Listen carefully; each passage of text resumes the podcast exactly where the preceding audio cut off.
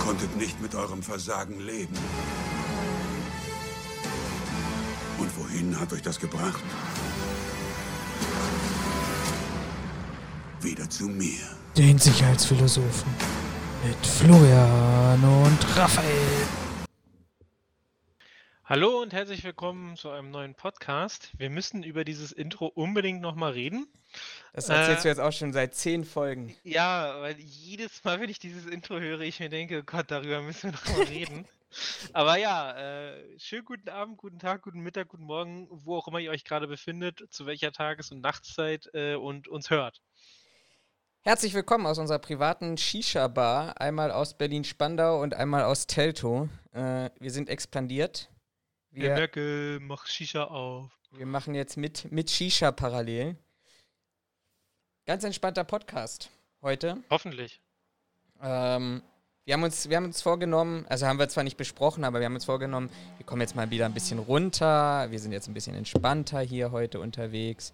Die letzten Folgen, die letzte Zehn Folge Sekunden war. später. Ah, du Hurensohn! das müssen wir auspiepen, sonst werden wir vom YouTube-Algorithmus gesperrt. Ach, echt? Ich weiß es nicht. Wir machen angeblich, angeblich. Da gibt es unzählige Gerüchte.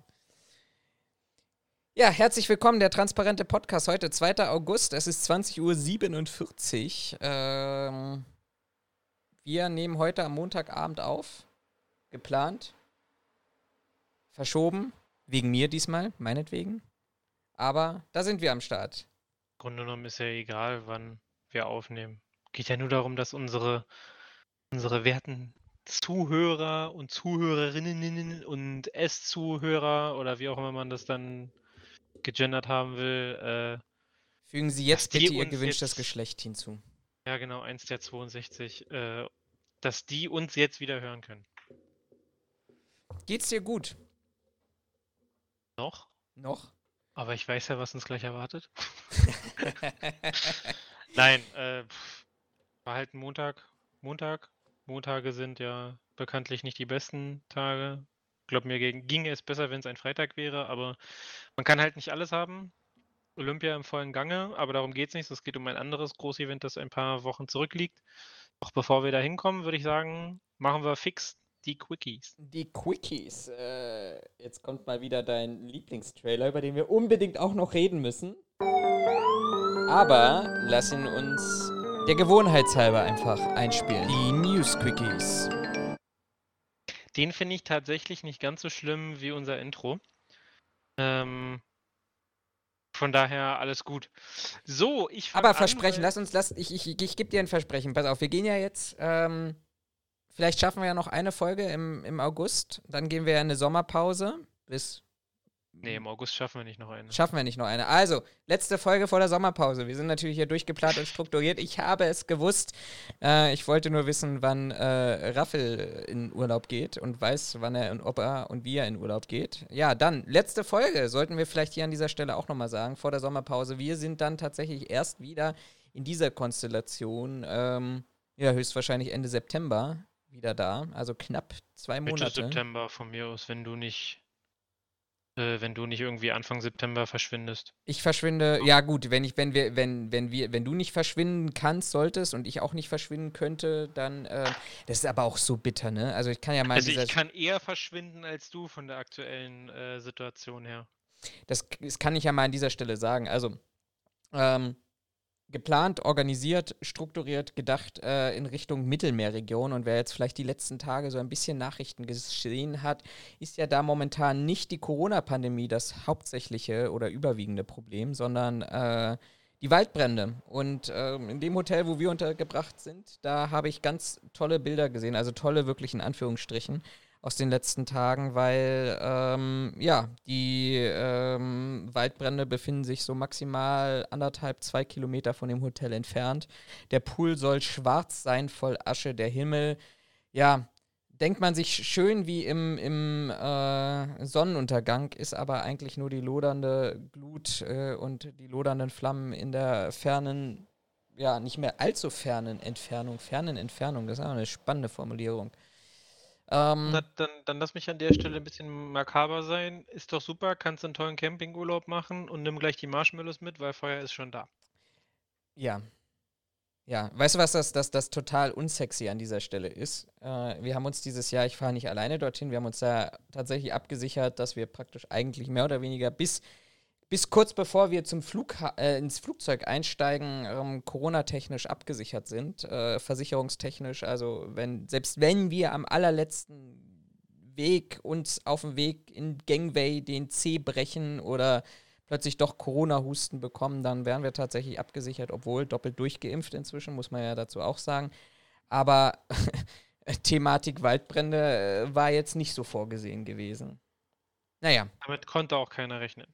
So, zu meinen äh, News-Quickies. Mein erster Quickie äh, wird den Steuerzahler bzw. den, ich sag mal, Mittel- oder Geringverdiener freuen und unseren SPD-Kanzlerkandidaten wahrscheinlich nicht.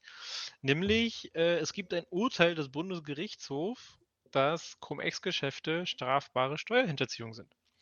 Ähm, Cum-Ex waren, äh, um es vielleicht nochmal ganz kurz zu erläutern, ich habe es mir auch nicht 100% durchgelesen und ich bin da auch überhaupt kein, kein Ass in dieser Thematik. Ähm, es geht quasi darum, dass man mit Aktien, äh, dass man Aktien vor oder zum Stichtag hin und her verschiebt, dadurch ähm, bestimmte äh, die Kapitalertragssteuer erstattet bekommt beziehungsweise nicht zahlen muss und man dadurch ähm, quasi ja Kosten spart und aber einen höheren Gewinn hat. Das ist quasi dieses Cum und Ex. Dieses Cum ist wohl der eine Begriff für, ich glaube, äh, Aktien irgendwie mit, mit irgendeinem, An mit, wie war das, Dividendenanspruch und Ex waren die ohne Dividendenanspruch und wenn man die hin und her schiebt, kann man da ähm, quasi Steuer sparen. Und äh, da ging ja vor, oh, lass mich lügen, vor einigen Jahren ging ja so ein großer Aufschrei durch die, ähm, durch die, durch die Presse, war ja ähnlich wie mit den Panama Papers, dass es plötzlich hieß, oh, da haben Leute Steuer oder Geld gespart und haben sich bereichert. Und ja, jetzt hat das BGH-Urteil ähm, oder das BGH, äh, der BGH entschieden, dass das Steuerhinterziehung ist und dass man das strafbar verfolgen kann. Wo ich mir sage, ja, das finde ich schön und in Hinblick auf deinen Quickie in meinen Augen ein äh, dass der BGH da so geurteilt hat, ein Hinweis darauf, dass wir noch nicht in der Diktatur leben. Ähm, es wurden da auch schon für bei britische Börsenhändler äh, wegen Steuerhilfe oder Beihilfe ähm, Bewährungsstrafen ähm, ausgesprochen. Und gegen eine Privatbank sehe ich gerade nochmal.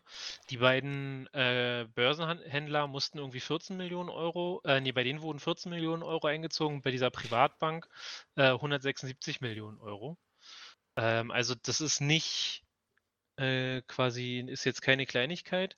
Und ja, ich würde mal sagen, wir sind, äh, wir können gespannt bleiben, wer da noch alles auf die Richterbank darf. Mit ein bisschen Glück ja vielleicht auch Politiker, deren Immunität ihnen entzogen wurde. Mal gucken.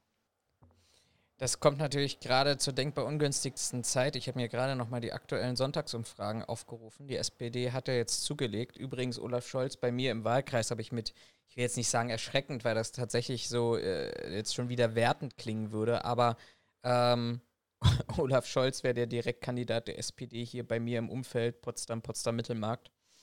Ähm, weißt also, du, was mir tatsächlich durch den Kopf ging? Ja, nein, weiß ich nicht. Hoffentlich ähm, keine Kugel. Na, die, die noch nicht. Äh, die, äh, die Baerbock haben sie jetzt über die Monate schon zerrissen, wie scheiße die ist. Also Lebenslauf gefälscht. Äh, was war dann noch? Ah, die, die glaub, das Abschreiben äh, oder vermeintliche in, Abschreiben von. Genau, in ihrem Buch war das, glaube ich, ne? Mhm. Also, ne, Abschreiben, äh, Geld nicht gezahlt oder hier äh, nebenkünftig eingegeben, äh, Bewerbung, äh, Quatsch, Bewerbung, Lebenslauf gefälscht, so nach dem Motto. Ähm, dann kam er jetzt zuletzt bei Laschet raus. Ja. ja, Herr Laschet, also mit dem Schreiben haben wir es wohl auch nicht so. Wo du, also wo du mit Sicherheit nicht wieder auf gleicher Höhe bist mit den beiden. Er ist ja auch Kanzlerkandidat oder aufgestellter Kanzlerkandidat. Und der letzte, der im Bunde jetzt noch gefehlt hat, war quasi der SPD-Kanzlerkandidat, nämlich der Scholz. Und der Scholz kriegt jetzt Stress mit den Cum-Ex-Geschäften. Jetzt könnten findige Schwurbler ja fast schon wieder behaupten, das ist gesteuert damit alle Kanzlerkandidaten jetzt wieder auf einer Stufe stehen und die Wahl am Ende vielleicht doch, nee, Moment, das macht keinen Sinn, weil dann würde der Schwurbler keine Verschwörungsmythen daraus. Ja, das ist doch, das ist ein ganz großes Ziel. Der, der, der Deep, lass, lass uns das mal das durchspielen. Also der Deep State, ähm, der versucht jetzt gerade mit dem maximalen Härtetest, weil der steuert das ja eigentlich gerade. Ähm, und, Klammer auf, ist ja sowieso egal, wer an die Macht kommt. Das ist ja nur eine Marionette vorneweg. Und dadurch, dass sie sich ja schon haben aufstellen lassen und die Genehmigung vom Deep State bekommen haben, ähm, sind sie ja, ist ja eigentlich wurscht, welche Marionette da da vorne steht nachher. Ähm, der macht aber jetzt nochmal so einen letzten Stresstest, so nach dem Motto, okay, wir schauen mal, äh, welcher der Kandidaten ähm, tatsächlich das Zeug hat zu gewinnen und wahrscheinlich in irgendwelchen Hinterstübchen müssen sie auch gerade gegen Kinder anfangen zu kämpfen und äh, der Sieger, der dann eben da aus dem Ring raussteigt, ähm, ja. Also was ich tatsächlich, weil du gerade die, die Umfragewerte angesprochen hast, was ich interessant finde, das BGH-Urteil also den, den, den ähm, Artikel dazu habe ich am 28.07. gelesen, also an dem Mittwoch jetzt vor diesem Sonntag. Ähm, was ich nur vermute, hier in dem, dem äh, Artikel wird es leider nämlich auch nicht erwähnt, bin ich der Meinung. Ich gehe gerade nochmal schnell durch. Nee, wird nicht erwähnt. Ich glaube, mit den Cum-Ex-Geschäften oder mit diesem Cum-Ex-Problem, mit diesem Skandal, wird äh, Scholz nicht so stark verbunden ja. Weswegen ich mir durchaus vorstellen könnte, dass er bei den Sonntagswerten, von denen du gerade gesprochen hast, bei den Umfragewerten noch besser abschneidet als ein Laschet und eine Baerbock. Baerbock? Baerbrock? Baerbock. Baerbock. Baerbock. Ähm, du, ich glaube am Ende des Tages, also ich, ich finde jetzt, ich, ich merke jetzt so zwei Tendenzen ähm, bei der Bundestagswahl, aber ich will da jetzt auch gar nicht tatsächlich so weit wieder abschweifen. Ähm, nee, nee, wollte ich auch nicht. Aber, aber ich merke so zwei Tendenzen. A, ich finde es hässlich und das ist völlig unabhängig davon, ähm, wer, wer gegen wen es gerade geht. Weil im, im, Grunde, ich suche jetzt bei dem einen, um dann bei dem anderen wieder was zu suchen und dann suche ich jetzt bei dem dritten und vierten. Ähm, und seien wir mal ganz, ganz ehrlich, wenn, wenn wir, und das habe ich mir die Tage tatsächlich mal abends überlegt, äh, wenn ich mich jetzt von heute auf morgen aufstellen lassen würde, ähm, ganz ehrlich, ich glaube, bei jedem von uns findest du irgendwas. Ähm, sei es, sei es in einer Bachelorarbeit, sei es in einer Masterarbeit, sei es äh, weil du einen Flüchtigkeitsfehler in irgendeinem Buch gemacht hast oder sonst irgendwas, weil eine Ex-Freundin dann dir was erzählen kann über dich als Menschen, was vielleicht dann auch nicht wirklich hinterfragt wird und sowas. Also ich glaube, ähm, dass die, diese Tendenzen, die wir haben, die sind ja, ich, finde ganz stark und ganz eklig, erinnern die mich so ein bisschen auch an den amerikanischen Wahlkampf. Wer hat welchem Soldaten nicht oft genug äh, salutiert und, und gedankt für seinen Einsatz in, in Übersee? Äh, Fun Fact am Rande, Biden hört ja jetzt auch mit dem Irakkrieg auf, weil ist ja jetzt zu Ende. Ähm, hm, okay, kann man auch, auch so stehen lassen, aber ah, die, diese Schlammschlacht, weißt du, die, die lenkt ja von Inhalten ab und ich glaube, mindestens genauso schlecht sind.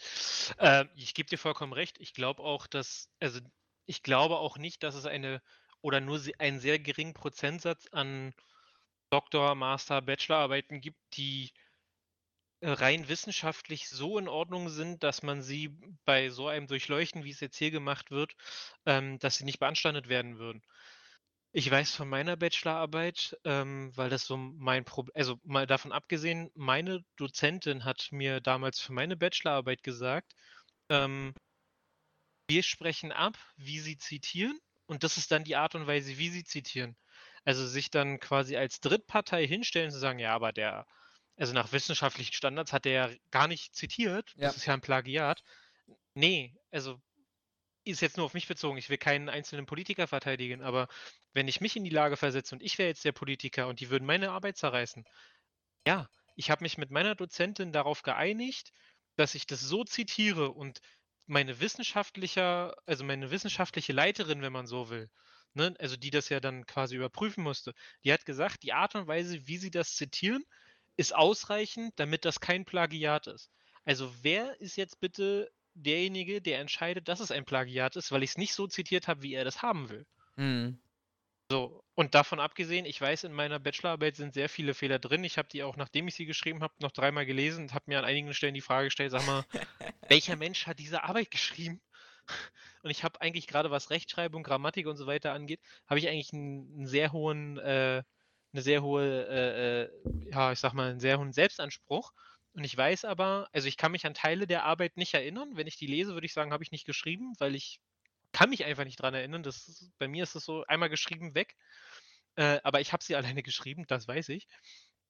Trotzdem, du würdest meine Bachelorarbeit nehmen und zerreißen können und ich würde am Ende ziemlich schlecht dastehen. Also bin da auch nicht vorgefeilt.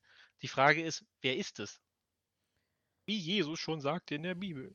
Wer ohne Sünde sei, der wäre für den ersten Stein. Alle ohne Bachelorarbeit und Masterarbeit. ja. Du, ich bin, ich bin ja bei dir. Also, das. Also, wenn es wirklich ganz grobe Verstöße sind, dass es nicht angegeben wird, ja. Also, weiß ich nicht, wenn man. Ich glaube, bei Laschet wurde das ja jetzt in seinem Buch, wurde das ja jetzt ähm, äh, äh, äh, äh moniert, wobei ich es nicht nachgeprüft habe. Das ist jetzt nur das, was ich gehört habe, so über die Nachrichten. Ähm, da ist ja äh, moniert worden, der hätte ganze Passagen Copy-Paste eingefügt, ohne kenntlich zu machen, dass das nicht seine Gedanken sind. Das ist zumindest das, was ich gehört habe. Ob es stimmt, I don't know. Sowas, da brauchen wir nicht drüber reden. Das ist ganz klar, ist es äh, die Verwendung von fremden Quellen als seinen, als seinen eigenen Gehirnschmalz. Um sowas geht es mir nicht. Aber wie gesagt, wenn da jetzt irgendwo ein Kommata fehlte oder weiß ich nicht, da ist nicht vernünftig zitiert worden, weil er, weiß ich nicht, die, die, die Punkte vergessen hat oder whatever. Ja, ich glaube, das findest du in so ziemlich jeder Arbeit. Jetzt weiß ich auch nicht, worauf diese Plagiatsjäger genau achten. Das auch dazu. Also ich will jetzt hier niemanden verunglimpfen, aber halt immer so die Frage, man müsste mal darüber reden, was für einen Standard die anlegen, wogegen sie das prüfen, weswegen sie der Meinung sind, dass diese ganzen Politiker oder wer auch immer Plagiate erzeugt hat.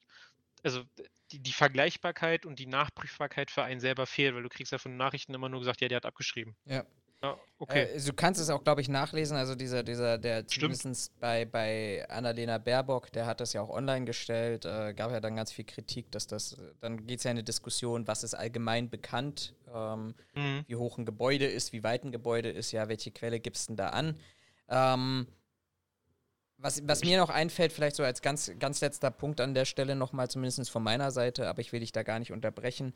Ähm, ich, ich verstehe es halt auch nicht, ne? Ich verstehe auch nicht, warum man, warum man ganze Passagen äh, reinfügt. Mir ist damals gesagt worden, und das passt so gut zu deiner Dozentin, weil mir meine Dozentin das damals auch sagte, ähm, die, du kannst ja, sie sagte mir so sinngemäß, du kannst wirklich deine ganze Masterarbeit, deine ganze Bachelorarbeit kannst du ja komplett eins zu eins abschreiben aber gib die Quellen an und dann hast du trotzdem bestanden. Vielleicht jetzt nicht mit 1, sondern vielleicht etwas schlechter, aber du kannst es ja abschreiben. Also warum, warum habe ich denn überhaupt ein Interesse daran, Sachen, also das ist ja für mich ein grundsätzliches Verständnis, was ich nicht verstehe, als, als meins auszugeben, wo ich sage, okay, wenn ihr das vielleicht mal nur mal kurz in Google reinhaue, By the way, das tue ich übrigens bei den Masterarbeiten, die, die ich betreue, ähm, für diejenigen, die jetzt vielleicht auch gerade zuhören und meine, ihre Masterarbeit bei mir schreiben. Ich packe das echt einmal komplett in Google rein und äh, gibt ja noch so zwei, drei andere Programme und äh, lasse das durchlaufen und dann ähm, sehe ich das halt, größtenteils zumindest. Das ist nämlich das, was mir damals in der Bachelorarbeit ähm, auch durch den Kopf ging. Im Endeffekt besteht deine Bachelorarbeit, und bei der Master weiß ich es nicht, weil ich keine geschrieben habe, ähm, besteht meine Bachelorarbeit quasi daraus, aus dem ersten Teil, dass ich erkläre, äh, wie ich, also worüber ich schreiben will, mit welcher Methodik, um dann eigentlich nur noch Quellen anzugeben, die mein Thema eigentlich begründen. Also im Endeffekt, ich hätte auch einfach ein Buch hinlegen können und sagen können, übrigens, ich zitiere dieses Buch komplett. Und das wäre meine Bachelorarbeit ja. gewesen. Und nach meinem Verständnis, klar, das ist dann nicht der Output, den du gebracht hast, weil da fehlt ja die, die Interpretation und etc. pp. Aber von der Theorie her ist es nach wissenschaftlichem Standard dann deine Bachelorarbeit und du dürftest damit ja nicht durchfallen, weil nee. du hast ja angegeben, ja, ich nehme dieses Buch als mein Zitat äh, und zitiere halt das komplette Buch. Dafür muss ich es aber nicht extra abschreiben. Also was, ne, Klimawandel und so, warum soll ich dafür jetzt Papier verschwenden? Ja. Ja, also Ging du, mir damals du, ja, du, du startest ja mit einer These und suchst dir einfach Argumente von anderen oder ja, aus genau. anderen Teilbereichen, die, die praktisch entweder deine These belegen, in Teilen sollten sie dir auch vielleicht mal Gegenargumente bringen, damit es ein bisschen spannend wird, aber du kannst es ja nur belegen.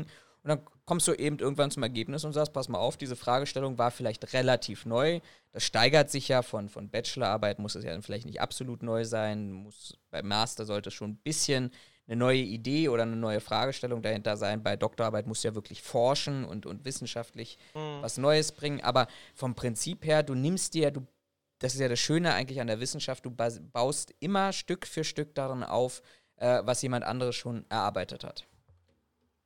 Äh, letzter Punkt noch, zu dem du gerade angeführt hattest mit, naja, was ist allgemein bekannt, pipapo, hatte ich im Studium tatsächlich auch. Ähm, und zwar in einem meiner Kurse musste ich eine Hausarbeit abgeben. Ähm, und ich weiß leider nicht mehr, um welches Thema es ging. Irgendwas aus dem Bereich äh, Personalmanagement. Und ich habe meine Einleitung geschrieben mit, seit der Industrialisierung ist man darauf aus, effizienter zu sein, wirtschaftlicher zu sein, pipapo. Hat jemand dran geschrieben, Quelle? Ohne Witz. Also ja, mein Dozent hat, hat mir das moniert und hat mir quasi Punkte abgezogen, weil er gesagt hat, naja, aber Sie haben das ja mit einer Quelle nicht belegt. Wo ich sage, naja, aber also die Industrialisierung also das ist ja allgemein bekannt, dass ich aufgrund von Industrial oder dass meine Industrialisierung immer äh, den in erster Linie den, den äh, Hintergrund einer, einer Verbesserung hat. Also gucken wir uns Systemgastronomie an. Da geht es nur um Effizienzsteigerung. Oder gucken wir uns Ford an. Ford war der erste, der ein Fließband hatte, um halt Massenprodukte, nämlich das Auto herzustellen, damit die Effizienz hoch genug ist, damit, das, damit der Preis des eigentlichen Produktes am Ende so tief ist, dass es jeder sich leisten kann. Es geht eigentlich nur um Effizienzsteigerung. Und da hat mir mein Dozent gesagt, ja, da haben sie keine Quelle für angegeben, das können sie so nicht schreiben. Wo ich sagte, doch, das ist eine allgemein, also das ist allgemein bekannt. Ich kriege doch nirgends eine Quelle, die mir sagt, äh, ja, also Industrialisierung ist im Endeffekt nichts anderes als Effektivitätssteigerung. Und dafür habe ich Punktabzug bekommen. Wo ich auch sage, das ist doch, also, drehen uns doch im Kreis. Aber war damals halt so.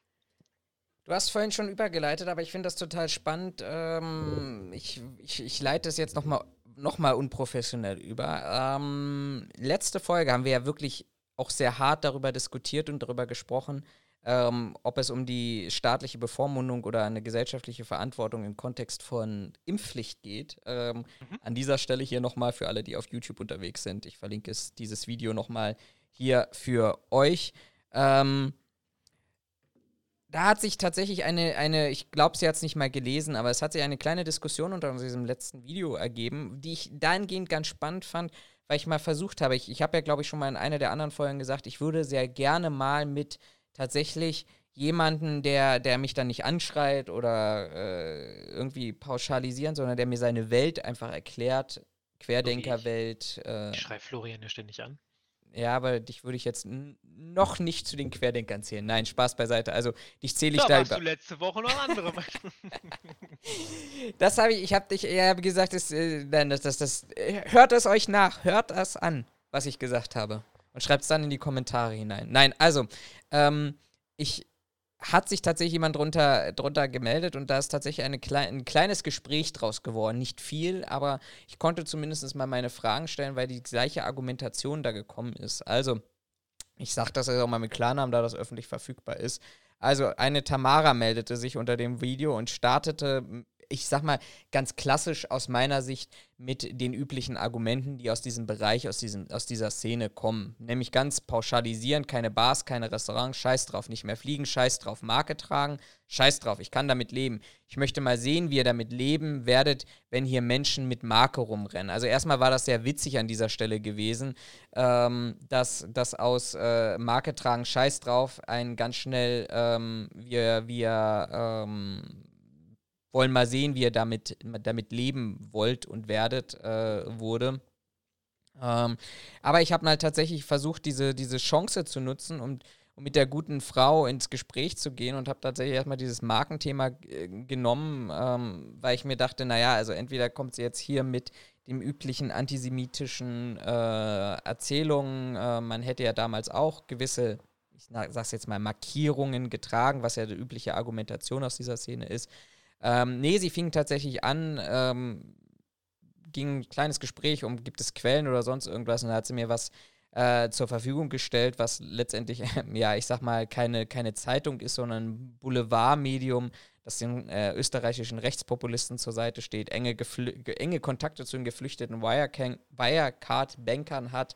Ähm, ein Medium, das ausschließlich online erscheint, also in vielen Punkten tatsächlich hier die, ich sag mal, die Kriterien erfüllt, ähm, die, ich sag mal, genau aus diesem Szenenbereich kommt. Ähm, hab ihr das geschrieben und sagt, naja, das ist jetzt für mich nicht unbedingt zwangsläufig eine Quelle. Und dann kam gleich von ihr, äh, ähm, dann soll ich die Quelle meines Vertrauens doch selbst googeln. Ich soll mal selber nachdenken, wie man das sonst kontrollieren sollte Ähm, es ist eine Markierung. Findest du das moralisch vertretbar? Sie hat relativ schnell auch tatsächlich ähm, mit, mit Gegenfragen geantwortet und das auch versucht, eigentlich auf so eine Beziehungsebene runterzubringen. Ähm, hast du, ich, ob ich kein Mitgefühl hätte, weil Menschen ihren Job verloren haben, Betriebe in die Pleite getrieben wurden. Ähm, also alles auch wieder so, sage ich jetzt mal, recht, recht pauschale Argumente. Ähm, was ich dann einfach mal genutzt habe als Gegenfrage, nämlich, ähm, das, das ist etwas wirklich, was mich seit Beginn der Pandemie beschäftigt, auf die ich auch noch bisher noch gar keine einzige Antwort bekommen habe. Ähm, es gibt ja diese, diese Menschen oder diese Szene sind ja, die vertrauen den Mainstream, ich nenne es jetzt mal wirklich Mainstream-Medien, vertrauen sie ja nicht. Ähm, oder etablierten Medien, setzen aber zu 100 Prozent auf alternative Quellen, was, was mich natürlich die, zu der Frage stellt, okay, die einen, den einen glaubst du nicht und bei den anderen ist alles, was die schreiben, äh, gibt es ja auch die entsprechenden Bodo Schiffmann, Xavier Naidu, äh, die ganzen Attila Hildmann, diese ganzen Querdenker-Kanäle, die dann mit irgendwelchen vermeintlichen Weisheiten um die Ecke kommen und aktuellen und neuen Studien und Erkenntnissen.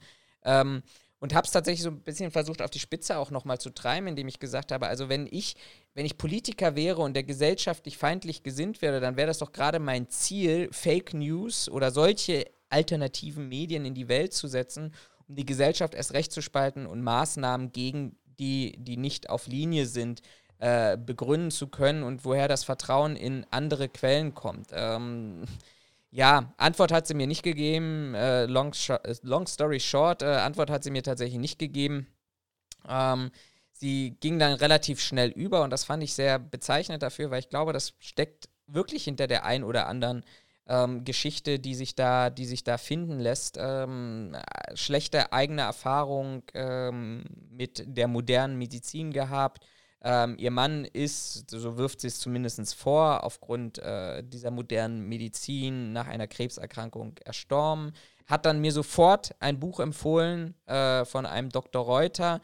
Ähm, sie geht 100% konform. Wir haben uns dann nachher wirklich in diesem, in, diesem, in diesem Kreis gedreht, weil ich keine Antwort darauf bekommen habe, auf meine Frage, naja, wie sieht das denn jetzt aus? Jetzt erklär mir doch mal bitte, warum vertraust du ihm? Warum? Und das, die einzige Antwort, die da irgendwie versteckt drin war, war, naja, weil er meine eigene Erfahrung bestätigt. Und ich glaube, das ist in ganz, ganz vielen Bereichen tatsächlich ein wesentliches Problem. Ähm, dass es hier mehr darum geht, und das, das kennen wir auch aus anderen Bereichen, subjektive, gefühlte Fakten sind wichtiger. Da sind wir wieder übrigens bei den Amerikanern und Donald Trump im Wahlkampf. Ähm, gefühlte Fakten sind deutlich wichtiger als das, was tatsächlich in der Realität ist und vor allem auch so ein bisschen das Pippi Landstrumpf-Prinzip. Ich mache mir eine Welt, wie sie mir gefällt und suche mir tatsächlich nur die Quellen aus. Das, das Fatale in diesem Kontext finde ich, ähm, aber wir haben ja im Vorgespräch, äh, Raphael hat auch ganz viele Argumente dazu und das will ich gar nicht so weit vorhalten, weil die wirklich spannend sind und auch argumentativ, finde ich, total interessant sind. Aber ähm, es, was, ich, was, ich, was ich einfach kindisch und, und, und spannend finde und auch irgendwo lächerlich, das, was man als Maßstab den anderen gegenübersetzt, also auch ein Christian Drosten, Medien, Politikern, Wissenschaftler, das hebelt man an dieser Stelle auf, weil es dann plötzlich der eigenen Argumentation hilft und das finde ich doch schon sehr, sehr gefährlich und sehr, sehr ähm, fatal. Ähm, bevor ich auf meine Argumente eingehe, zu dem Punkt mit, ähm, dass man seine eigene subjektive Meinung bestätigt haben will, ähm, wer sich damit noch nicht auseinandergesetzt hat, das ist übrigens ein Punkt, Warum man auch sagt, dass diese ganzen Verschwörungsmythen und diese Schwurbler warum die von teilweise von Leuten so 'n großen Zulauf haben, weil, ähm, man dort halt eine sofortige Bestätigung von dem bekommt, was man sagt. Man wird anerkannt, man gehört mit dazu, es entsteht ein Wir-Gefühl. Also, auch diese Sache mit: „Na aber meine Denkweise ist das und das.“ Ja, stimmt, du hast recht, das ist ja wirklich so, erzeugt halt ein sehr starkes Wir-Gefühl, was halt einen in diesen Sog zieht. Also, das ist sogar ich bin der Meinung nach Studien, ich müsste es raussuchen, Ja, aber ja. ich bin der Meinung nach Studien ist das quasi nachgewiesen und ohne diese Person, die jetzt hier kommentiert hat, verunglimpfen oder in 'ne besondere Ecke stellen zu wollen es zeigen sich halt hier ganz klare Anzeichen für genau das, was in diesen Studien nachgewiesen wurde. Ich halte es mal ganz kurz, ganz kurz, ich halte es mal in die Kamera für alle die, die, die auf YouTube gucken. Ansonsten sage ich auch gerne nochmal den Titel äh, von Katharina Nokun und Pia Lamberti, True Facts, was gegen Verschwörungserzählungen wirklich hilft, im Quadriga Verlag entschieden. Ähm, ist jetzt keine bezahlte Werbung, aber ich habe dieses Buch gelesen und da steht genau das drin, was, was du ähm, gerade gesagt hast. Wie entstehen ah, okay. solche Verschwörungstheorien, ähm, die Pierre Lamberti forscht ja ganz umfangreich dazu. Ähm, wie entstehen die? Und das ist genau das, diese sofortige Bestätigung. Aus, aus Ängsten weiter Ängste schüren. Äh, sieh ja nur mal den Wendler, der kann ja seinen Anhängern seit Monaten erzählen, ähm, wie, wie, äh, dass der Weltuntergang gleich davor steht. Wir haben uns damals alle über die Zeugen Jehovas äh, lustig gemacht, die ja auch schon den fünften oder sechsten Weltuntergang irgendwie hatten. Aber gleichzeitig kommt immer hinten dran irgendein Produktlink zu irgendeiner, also ist jetzt sehr kurz gesagt, da gibt es wirklich sehr gute Studien und Erkenntnisse, aber dann gibt relativ schnell einen Produktlink dazu, um eben äh, Werbung dafür zu machen, für das, was man eigentlich verkaufen möchte mit dieser Angst. Ähm, zu meinen Argumenten, die du schon angesprochen hattest. Ähm, ich habe den, hab den kompletten Kommentarverlauf nicht gelesen. Ich habe jetzt die letzten Sachen noch schnell ähm, überflogen. Was, wo an dem Punkt, an dem ich aber, als Florian mir davon erzählt hat, äh, eingestiegen bin, die, äh, der, die Kommentarschreiberin, davon aus, dass eine sie ist, weil der Name weiblich ist, ähm, verlinkt einen Artikel von einer österreichischen Zeitung, wo es darum geht, dass geplant ist, dass ungeimpfte Sticker bekommen sollen. So. Und bezieht sich ja darauf, das hat ja, das war diese Sache mit, der, mit den Marken, wo Florian äh, Hinweis haben wollte und der ja auch daraufhin geschrieben hat, ist eine Zeitung, eine Online-Zeitung, die den Rechtspopulisten nahesteht, was er schon gerade gesagt hatte, etc. pp. Übrigens ganz kurz nochmal, das, ich habe diese, ich habe einfach nur diesen Namen bei Google eingegeben und das ist, hat jetzt nicht mit investigative, investigative und tiefen Recherche zu tun, sondern ich glaube, jeder findet heutzutage auch tatsächlich mit mehreren wenigen Klicks äh, entsprechende Quellen, die das belegen. Nur mal so nebenbei. Also es ist für ja, jeden ich, eigentlich ich, erkennbar. Genau, ich nenne sowas quasi 10 Sekunden Recherche. Habe ich auf Arbeit ganz häufig auch in zwei Sekunden, dass ich zu den Antworten bekomme, die mir per E-Mail gestellt werden. So. Ne? Das, hier was ähnliches, 10 Sekunden Recherche über Google und du siehst, du kannst dir ein ungefähres Meinungsbild machen. Ungefähres Meinungsbild, nicht 100% sicher, aber so, wenn acht Quellen ungefähr das gleiche aussagen, dann sollte da offensichtlich was dran sein. So. Ähm, von der eigentlichen, von dem eigentlichen Punkt, dass es eine österreichische Zeitung ist, die mit, also nach meinem Dafürhalten mit Sicherheit nicht über die deutsche Politik berichtet, von dem Punkt mal ganz weg, fand ich so interessant, dass nachdem Florian geschrieben hat, naja, ne, das und das sind die Hintergründe zu der Zeitung, nehme ich jetzt nicht als so unbedingt seri seriöse Quelle, kam von, waren die ersten zwei Sätze, die sie darauf geantwortet hat, dann musst du die Quellen deines Vertrauens selbst googeln. Das ist aber auch nicht entscheidend. Doch, genau das ist entscheidend, weil es geht hier darum, ähm, dass man sich eine Meinung bildet aufgrund, ich sag mal, einer einseitigen Berichterstattung. Jetzt können wir darüber streiten, ob Mainstream-Medien ebenfalls einseitig sind. Darum geht es mir nicht. Mir geht es darum, dass hier ähm, quasi verallgemeinert wird, dass es ja egal ist, von welcher Quelle ich das habe ähm, und dass das nicht entscheidend ist. Aber das ist entscheidend. Also im, im Prozess meiner Meinungsbildung kann ich entweder mich darauf verlassen, dass ich einer einzigen Quelle glaube. Ich sage das jetzt mal, weil wir das bei den Schwurblern so haben. Telegram-Gruppe, wo ich keine Fakten habe, wo ich keinen Nachweis habe, wo ich kein gar nichts habe. Oder wenn ich jetzt nicht auf Studien aus bin. Ich bin auch so jemand, ich bilde mir in der Regel meine Meinung nicht aufgrund von 80 Studien, die ich mir angucke und sage, alles klar, das ist wissenschaftlich belegt, sondern ich lese Zeitungsartikel aus verschiedenen Printmedien, ich vergleiche die, ich schaue, was ich daraus, was ich da rausnehme und bilde mir dann meine eigene Meinung, auch mit meinen eigenen Hintergedanken etc. pp. Insofern, die Quelle ist entscheidend. Weil wenn ich nur Quellen lese, die rein mal von dem rechten Rand weg, gehen wir mal zum linken Rand. Wenn ich jetzt nur Quellen lese, die rein links eingestellt sind, ohne da irgendwen jetzt angreifen oder, oder ins Rampenlicht stellen zu wollen, dann wird meine Meinung eine andere sein, als wenn ich als Beispiel eine rechte, ein rechtes Medium nehme, ein linkes Medium, ein mittleres Medium und keine Ahnung, ein kapitalistisches und ein sozialistisches Medium nehme. Das wird in meinem, in meinem Prozess der Meinungsfindung einen ganz anderen Ausschlag haben. Und deswegen finde ich gerade diesen zweiten Satz ist so wunderschön ähm, symbolisch zu nehmen für, das ist aber auch nicht entscheidend. Doch, genau das ist entscheidend dafür, was für eine Diskussion wir führen und wo wir stehen. Ob das jetzt um eine Markierung geht oder nicht, aber es geht hier darum, dass wir sagen, die Quelle, die du angibst, die ist nicht wirklich seriös. Jetzt, wie gesagt, man kann über Mainstream-Medien denken, was man will. Man hätte sich aber auch andere Medien zur Rate ziehen können. Also es geht hier um einen einzigen Artikel, der sagt, naja, man überlegt, ob wir einen Sticker einführen Ja, und wenn ich jetzt fünf Artikel finde, wo drin steht, es wird keine Kennzeichnungspflicht geben, wie auch immer die aussieht, was ist denn jetzt der, also was wäre denn jetzt von, von der Kommentarschreiberin, was wäre denn jetzt der Schluss, wenn ich ihr diese Quellen geben würde? Sagt sie dann, hm, ja, nee, dann müssen die sich geirrt haben, alles klar, dann äh, war das blöd von mir? Oder wird das dann eher ein Ding von, ja, das haben die jetzt nur geschrieben, äh, damit die Menschen nicht aufwachen und weiter dem System folgen?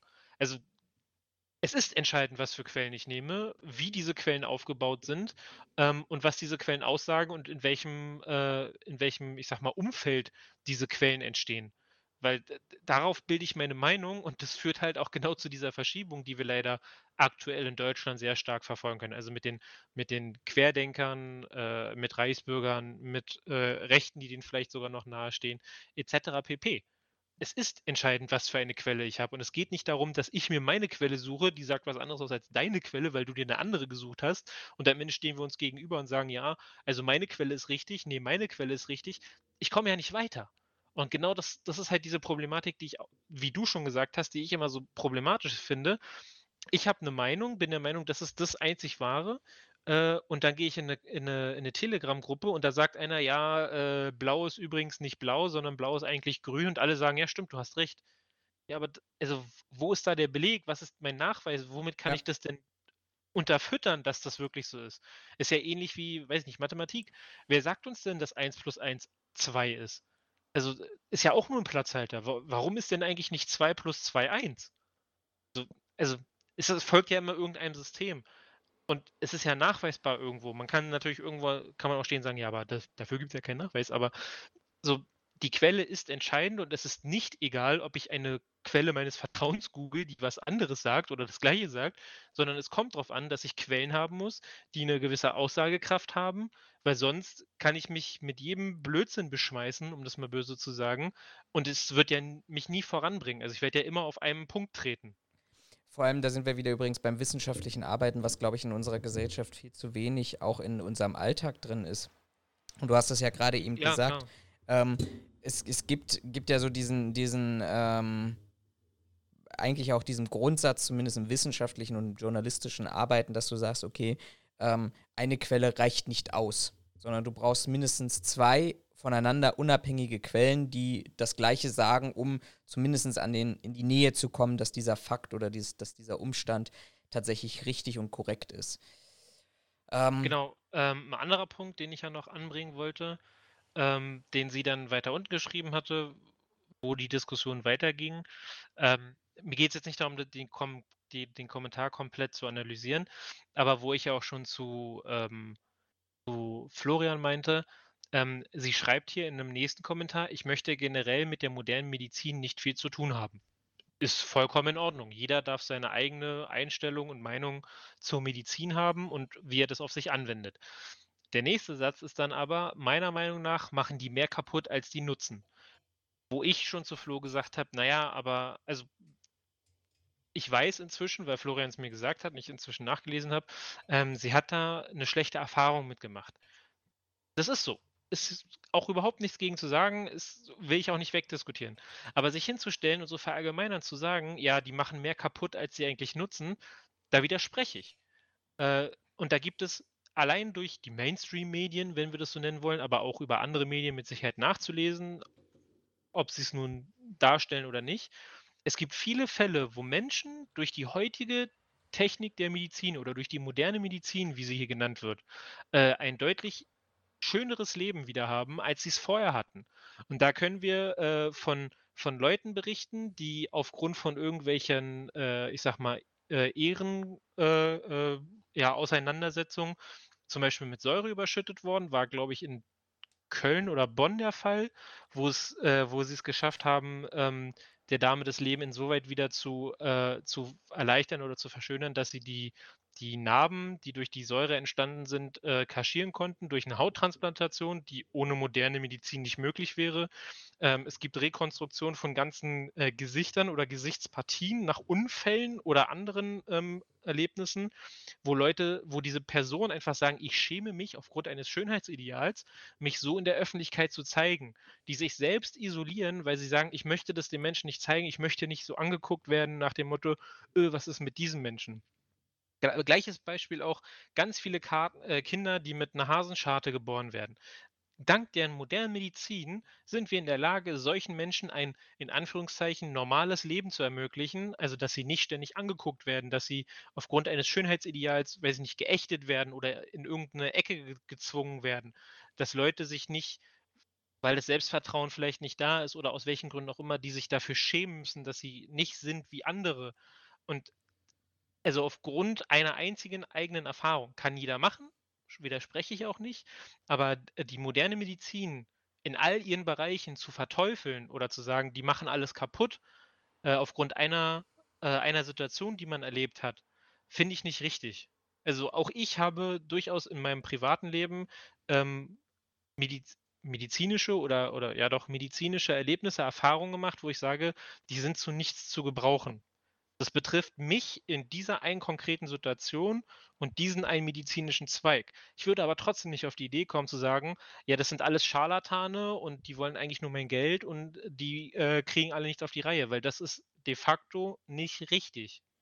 Du musst ähm, dir einfach nur, ganz kurz, wenn ich da mal reingrätsche, du musst dir einfach nur mal die, die Altersstruktur mal anschauen. Wenn du von, wenn du vor, und das ist ja auch gar nicht mal zumindest in Betrachtung der, der Erdgeschichte so lange her, wenn du mal ein paar 100 Jahre zurückblickst, da warst du froh, wenn du vielleicht noch Mitte 20 geworden bist und nicht äh, tot als, als Säugling auf die Welt gekommen bist.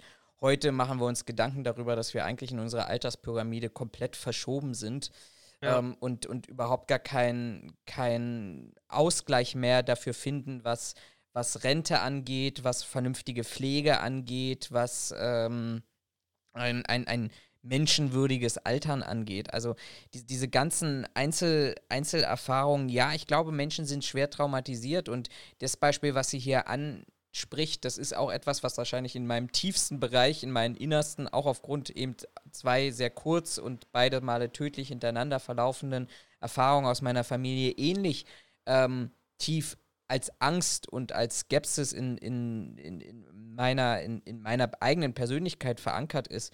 Ähm, aber gleichzeitig, ja, also das, das ist, da sind wir wieder beim Trost suchen, da sind wir bei einfachen Antworten finden und suchen und ähm, ja, Lösungen zu finden. Aber dass man vielleicht heutzutage auch mit, mit äh, selbst wenn du, und da gibt es ja genug Gegenbeispiele, ähm, genauso auch im, im, Freundes- und Bekanntenumfeld, ähm, wo, wo eben eine Krebserkrankung heutzutage auch eben nicht mehr tödlich ist, weil es eben medizinische ähm, Erfahrungen und Möglichkeiten gibt und Behandlungsmethoden gibt. Ja, also ich finde das immer schwierig. Auf der anderen Seite, und das ist mein letzter Gedanke, weil wir heute wollen wir ja unbedingt über die EM mhm. noch reden zum Schluss, ähm, ist, was ich dann wieder so finde, ist, ist dieses, jetzt will ich es ihr jetzt nicht zuschreiben, aber so im Allgemeinen aus dieser Blase kommen, ähm, dieses dann hinterherlaufen als Lemming anderen Schafen im, im, im, nee, Wölfen im Schafspelz. Also wenn du dir da mal anguckst, wer in diesem Bereich ähm, eigentlich noch in Deutschland lebt. Ein Bodo Schiffmann hat sich abgesetzt nach Tansania, ein Attila Hildmann wird mit internationalen Haftbefehl gesucht und es kann eigentlich nur froh sein, dass er noch eine türkische Staatsbürgerschaft hat, um sich dort äh, zu verstecken. Äh, Ken Jebsen als äh, Betreiber von ähm, KenFM, der Medienplattform nennen wir sie mal, für alternative Fakten, ähm, der inzwischen vom Verfassungsschutz äh, als, als Verdachtsfall eingestuft wird, will sich genauso, wenn er es nicht schon hat, ins, ins Ausland absetzen. Und diesen Menschen folge ich, weil sie mir gerade meine eigene persönliche Angst in irgendeiner Art und Weise begreifbar machen und währenddessen ähm, Millionen scheffeln. Also es gibt Studien, die habe ich, hab ich gerade gelesen äh, aus den USA. Da kommen 65 Prozent dieser dieser Verschwörungserzählungen rund um Corona von etwa zwölf Personen, die aber auch ein Heidengeld damit verdienen, ähm, weil sie einfach immer diese Ängste schüren, schüren, schüren, schüren, ein Schneeballsystem aufgebaut haben, was wirtschaftlicher clever ist. Ich will jetzt gar nicht sagen, dass das, also ich will schon sagen, dass es das mega kriminell ist, aber bleiben wir mal einfach mal bei wirtschaftlicher Cleverness, weil die dann eben mit, ähm, ach, wie heißt denn das, ähm, nicht Affiliate-Links, sondern eben, dass sie diese, diese Verkaufsstrukturen, dieses Network-Marketing mehr oder weniger, ähm, du kaufst meine Produkte von mir, du verkaufst sie dann letztendlich mhm. weiter. Weiß, meinst, ja. Du da ein, ein, ein Schneeballsystem aus, aus Angstschürern geschafft hast, weil du dieses Produkt einfach nur verkauft bekommst, weil die Leute Angst davor haben und das ist diese Globuli-Wirtschaft, das ist ähm, ähm, die, die, die alternative Medizin etc. Und dass die Leute, die sich eigentlich als die Erweckten halten, gar nicht für sich selber feststellen, ähm, dass sie genauso in diese, diese Strukturen hineinrennen und jemand hinterherrennen, die einfach nur Geld verdienen wollen mit der Angst, die sie selber vorsätzlich oder auf Basis von Fehlinformationen schüren. Ähm, abschließend zu äh, dem Thema, weil wir, wie, wie, du schon sagtest, weiter, noch weitergehen wollten. Ähm, ich, ich, behaupte oder gehe jetzt einfach mal davon aus, dass die Userin uns nochmal oder uns wieder zuhört. Ähm, du hast einen schlimmen, einen, einen schlimmen Fall, was Medizin angeht, gehabt. Will ich überhaupt nicht kleinreden. Ich will dir da auch überhaupt nicht reinreden. Ist mit Sicherheit schlimm. Wie gesagt, meiner Meinung nach deswegen die gesamte, die komplette Medizinbranche deswegen zu verurteilen, halte ich für falsch. Ähm, das ist meine, meine Ansicht der Dinge. Abgesehen, weil man ja immer hier um das, weil es ja immer um das Hinterfragen geht. Dann erklärt mir, dann gebt mir doch mal bitte Antworten auf Fragen wie, was ist denn aus der Klage von, ich glaube, Wordak und Ballweg waren es, ähm, was denn aus der Klage gegen Drosten in den USA geworden, wofür gesammelt wurden? Wo sind denn die Spenden? Was ist denn mit dem Geld passiert? Was ist denn mit der Klage passiert? Warum hat man denn keine Klageschrift gesehen? Warum hat man denn keinen äh, Eingang bei der Justiz gesehen? Warum hat man denn dazu noch keine Entscheidung gesehen? Also selbst wenn das Verfahren dauert, kriege ich ja mindestens eine Rückmeldung mit, ja, Ihr Verfahren wurde angesetzt, äh, weiß ich nicht, wir sind gerade in der Beweis Führung, so nach dem Motto. Warum hört man dazu nichts? Warum hören wir denn nichts dazu, dass von Füllmilch jetzt E-Mails geleakt worden sein sollen, dass er den Reichsbürgern nahesteht? Sind die Reichsbürger also offensichtlich für die Querdenker doch nicht so schlimm, wie man ja immer sagen wollte, dass sie nicht mit dabei sind? Das sind alles so Fragen, jetzt nur auf diese Szene bezogen, die sich mir stellen, so als der auch hier in einem der Kommentare hieß, gesunde Menschen, mit einem Menschen mit gesundem Menschenverstand, wo ich Rückfragen stelle. Und diese Intransparenz bei diesen Machern, zumindest in Deutschland, die ist mir so suspekt, dass ich diesen Leuten grundsätzlich nicht vertraue und auch nicht dem, was sie sagen. Es mag, das kann ich nicht beurteilen, es mag ein Fünkchen Wahrheit da drin stecken, was die sagen. Vielleicht nicht komplett, aber irgendwo haben sie vielleicht einen Funken Wahrheit mit drin. Aber diese Leute sind so intransparent und so in meinen Augen suspekt, dass ich denen gar nicht erst glauben würde. Und das ist für mich gesunder Menschenverstand, dass ich solche Sachen hinterfrage. Ich hinterfrage auch ein Mainstream-Medium. Und ich hinterfrage auch, ich habe das, ich weiß gar nicht, ob ich das im Podcast schon mal gesagt habe oder zumindest Flo. Es gibt auch immer wieder Zeitungsartikel von Beispiel einem Spiegel und einem, weiß ich nicht, einer Welt und weiß ich nicht, Focus Online, keine Ahnung, ähm, wo, wo äh, Artikel von unterschiedlichen Häusern äh, zu einem Thema sehr, sehr identisch wirken, weil sie diese Artikel einfach von der deutschen Presseagentur kaufen. Was ich auch nicht in Ordnung finde, weil sie schreiben alle den gleichen Scheiß. Das ist auch nicht vernünftig, wie ich finde.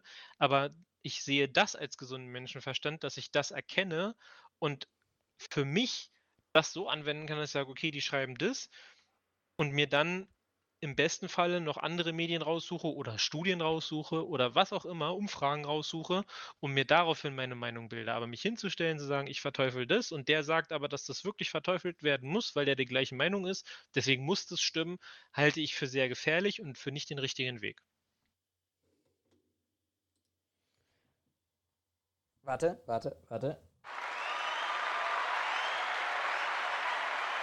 Ich wollte immer mal wieder den Knopf drücken. Ja, wie gesagt, Tamara schreibt uns gerne auch unter den, ähm, unter das, unter dieses, äh, unter diese Podcast-Folge deine Meinung. Ähm, dann nehmen wir das mit Sicherheit gerne nochmal auf. Äh, aber ja, es ist halt, halt sehr schwierig. So, machen wir weiter. Ähm, ich habe eigentlich noch, noch ein Quickie, den ich jetzt aber ausfallen lasse. Da ging es um ähm, eine Warnung vom BSI über eine Spionagesoftware. Lasse ich jetzt rausfallen, weil es zu unserem eigentlichen Thema einfach von der Thematik her nicht passt. Und die anderen beiden Quickies passen aber sehr gut rein, sind auch beide von letzter Wo Woche. Ähm, das eine, beziehungsweise äh, der eine von letzter Woche und der andere von heute. Ja, von heute dass er sich, ich glaube, am Wochenende sich abgespielt hat. Das eine ist der ähm, Rassismus-Eklat, wie es so schön heißt, bei den deutschen äh, Radsportfahrern. während der Olympia. Und zwar hat der Sportdirektor Patrick Moster ähm, den einen Olympioniken der Deutschen im Zeitfahren ange, äh, ja, motiviert, angespornt, wie auch immer, ähm, und sagt wörtlich, das ist in dem Video relativ gut zu hören, ähm, um seinen Schützling anzutreiben, hol die Kameltreiber, hol die Kameltreiber, komm. Ich glaube, er sagt sogar noch vorher nochmal komm, aber im Endeffekt, er sagt, hol die Kameltreiber. Ich finde, das ist eine sehr schwierige Aussage auf einer internationalen Bühne.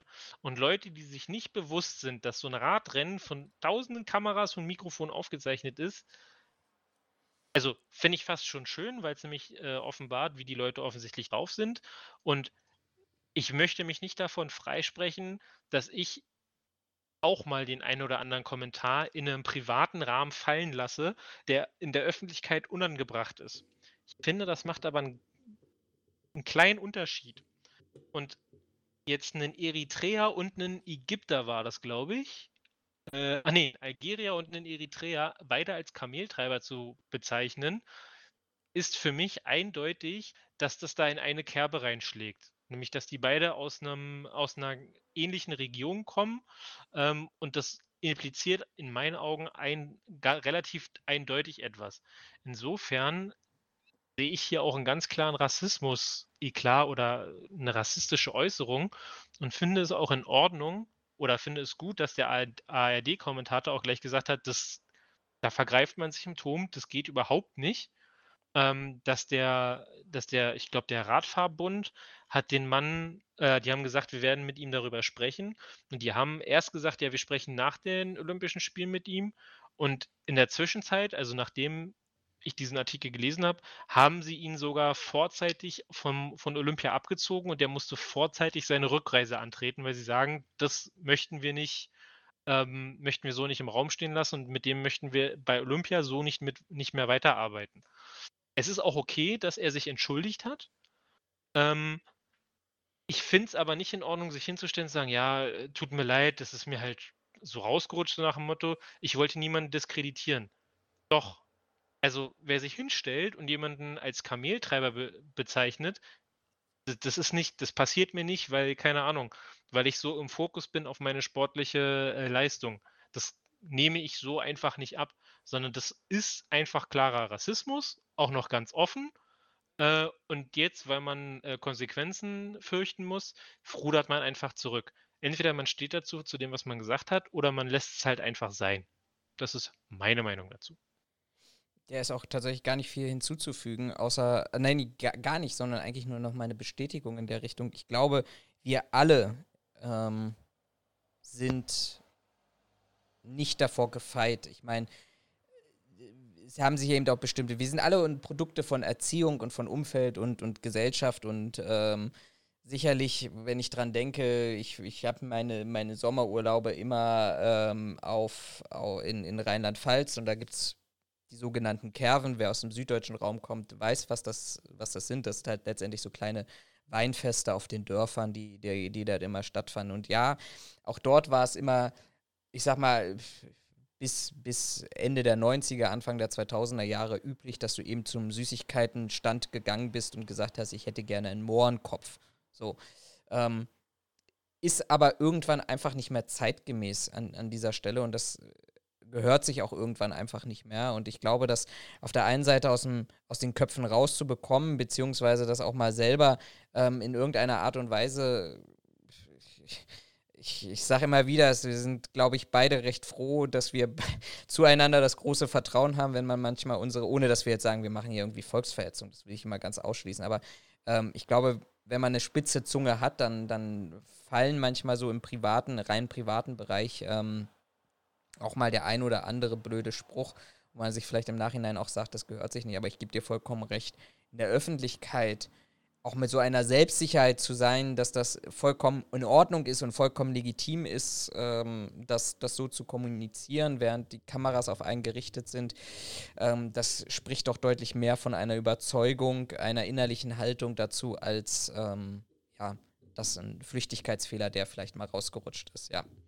Das ist es halt. Also ich habe auch an einigen sportlichen Wettkämpfen teilgenommen. Mit Sicherheit keiner davon mit einem, mit einer Reichweite einer Olympia. Das will ich auch, also das will ich mir auch nicht anmaßen. Aber ich habe an, an mehreren größeren Veranstaltungen ähm, in öffentlichen Rahmen teilgenommen und ich habe dann niemanden gehört oder auch nie den Gedanken gehabt, so als Beispiel, ich gebe jetzt nochmal Gas, um mir den Kanacken da vorne zu holen. Oder ich habe auch niemanden in meinem Umfeld gehabt oder irgendjemanden da auf diesem, auf diesem Event, unter anderem beim, beim Halbmarathon und Marathon hier in Berlin. Da habe ich auch nie jemanden gehört, der da stand und sagte, los, Karl, hol dir den Kanacken und dann äh, zeigen wir mal, wer hier die Herrenrasse ist, so nach dem Motto. Das hat, also das hat bei mir nicht stattgefunden, das hat bei keinem anderen stattgefunden, an dem ich vorbeigelaufen bin. Was jetzt nicht per se heißen soll, dass das grundsätzlich nicht passiert, aber ich finde, ent also sich hinzustellen, zu sagen, ja, der der Eifer des Gefechts, wobei ich mir auch die Frage stelle, bei einem Wettkampf, bei einem sportlichen, wo dann Gefecht ist, halte ich auch schon wieder für eine falsche Bezeichnung. Aber also in einem Eifer, weil ich so in der Veranstaltung drin bin, komme ich nicht auf die Idee, meinem Mitsportler zu sagen: „Los, komm, beiß die Zähne zusammen und dann machen wir den Schwarzen fertig“ oder sowas oder Ja. den Neger. Das sind einfach nicht Ausdrücke, die mir in einem sportlichen Wettkampf wo es um einen sportlichen Wettkampf geht, wo es Ich nicht darum geht, sagen, ne? also, ne, das ist Fairness, darum genau, Gleichberechtigung. genau, Fairness, Gleichberechtigung, alle sind gleich, pipapo. Und genau das ist ja das, was die was Olympia eigentlich ausdrücken soll. Das hat nichts mit Eifer im Gefecht zu tun und es hat auch nichts mit Wettkampf zu tun oder ich bin gerade gedanklich so fokussiert. So, das passiert mir nicht. Also, wie gesagt, wenn mir wenn ich so eine moralische Entgleisung im privaten Umfeld habe, weil wir gerade einen Witz machen und ich bin da immer noch Kristalls Meinung, wenn wir über alle Witze machen, ist es keine Diskriminierung und dann ist es halb so wild. Rassismus nochmal außen vor. Ähm, aber also ich finde, das ist 'ne recht 'ne richtig schwache Entschuldigung, sich hinzustellen, zu sagen: „Ja, sorry, ist mir so rausgerutscht, weil ich war gerade voll im Fokus.“ Ne, da warst du nicht im Fokus, sondern da warst du halt voll so, wie wir dich bisher noch nicht kennengelernt haben. Auch wieder meine Meinung, aber jeder darf da ja seine Meinung zu haben. Bleiben wir doch bei Sport und Olympia, da hast du auch noch was. Genau, da habe ich das zweite Thema. Es ist quasi wunderbare Einstimmung auf das, was gleich noch kommt. Und zwar die sto Stroßerin. die US-Kugelstoßerin, ähm, hat bei die hat Silber gewonnen, äh, bei den Olympischen Spielen. Ich suche gerade nach ihrem Namen, Raven den Saunders. Steht bei dir sogar im. Regieplan ganz dick oben drin. echt? Ja. Dann hast du das aber reingeschrieben. Nö, steht als Titel drin. Ah, steht als Titel drin, ja. Titim. Ähm, die hat Silber gewonnen beim Kugelstoßen. Ist eine 25-Jährige, vielleicht noch das mit dazu gesagt. Und bei der Verteilung äh, oder quasi bei der Siegerehrung, sage ich mal, hob sie die Arme über den Kopf und verschränkte sie zu einem X. Ähm, und diese X-Geste steht quasi für Solidarität für die Rechte unterdrückter Menschen. Beziehungsweise sie sagt auch oder ist gefragt worden und sagte ja, sie wollte damit Solidarität für unterdrückte Menschen ausdrücken. Das X sei der Schnittpunkt, an dem sich alle unterdrückten Menschen treffen. Äh, die Kugelstoßerin ähm, ist auch, ähm, also setzt sich auch für, für unterdrückte Menschen äh, oder beziehungsweise für People of Color und für die LGBTQ-Community ein ähm, und hat quasi ihre, ich sag mal, ja, ihre, ihren Sieg ähm, dafür genutzt, weltweit ein Zeichen zu setzen für diese, ähm, für diese Communities. Sie trat auch mit ähm, ja, deutlich gefärbten Haaren auf und hatte, glaube ich, noch eine noch eine bunte Maske mit bei. Ähm, und da gibt es jetzt, wird darüber entschieden, ähm, oder wird eine Untersuchung eingeleitet, ob sie dafür bestraft wird, dass sie dieses politische, dieses politische Statement gesetzt hat. Ähm, das Internationale Olymp- Olympische Komitee will den Vorfall jetzt untersuchen. Der, ähm, muss ich gerade gucken, genau, der IOC hat Kontakt zu äh, den Gremien in den USA aufgenommen. Das Nationale Olympische Komitee der USA hat aber im Vorfeld schon gesagt, also im Vorfeld der Spiele erklärt, dass sie die eigenen Sportler wegen äh, Protesten nicht sanktionieren werden. Ähm, und das, jetzt kommt eigentlich das Interessante daran, ähm, das IOC hat grundsätzlich eine ablehnende Haltung gegenüber politischen Statements während der Spiele. Das ist in der sogenannten Regel 50 festgehalten. Also gibt ja ein- wahrscheinlich ein riesengroßes Regelwerk. ähnlich den norwegischen Spielerinnen, die halt nicht im Tanga auftreten wollen und dafür Strafe zahlen dürfen. Ähm, und sie hatten ihre Regel da so ein bisschen aufgeweicht, solange es friedvolle Gesten sind, ähm, haben aber nichts dav also haben aber trotzdem weiterhin verboten, dass politische Proteste während der Siegerehrung ähm, stattfinden. Ähm, vielleicht noch als kleiner Hinweis: Das IOC hatte sogar der deutschen Hockeykapitänin Nike Lorenz ähm, die Erlaubnis gegeben, ähm, eine Regenbogenbinde an ihrem Stutzen tragen zu dürfen, weil sie der Meinung waren, das ist in Ordnung.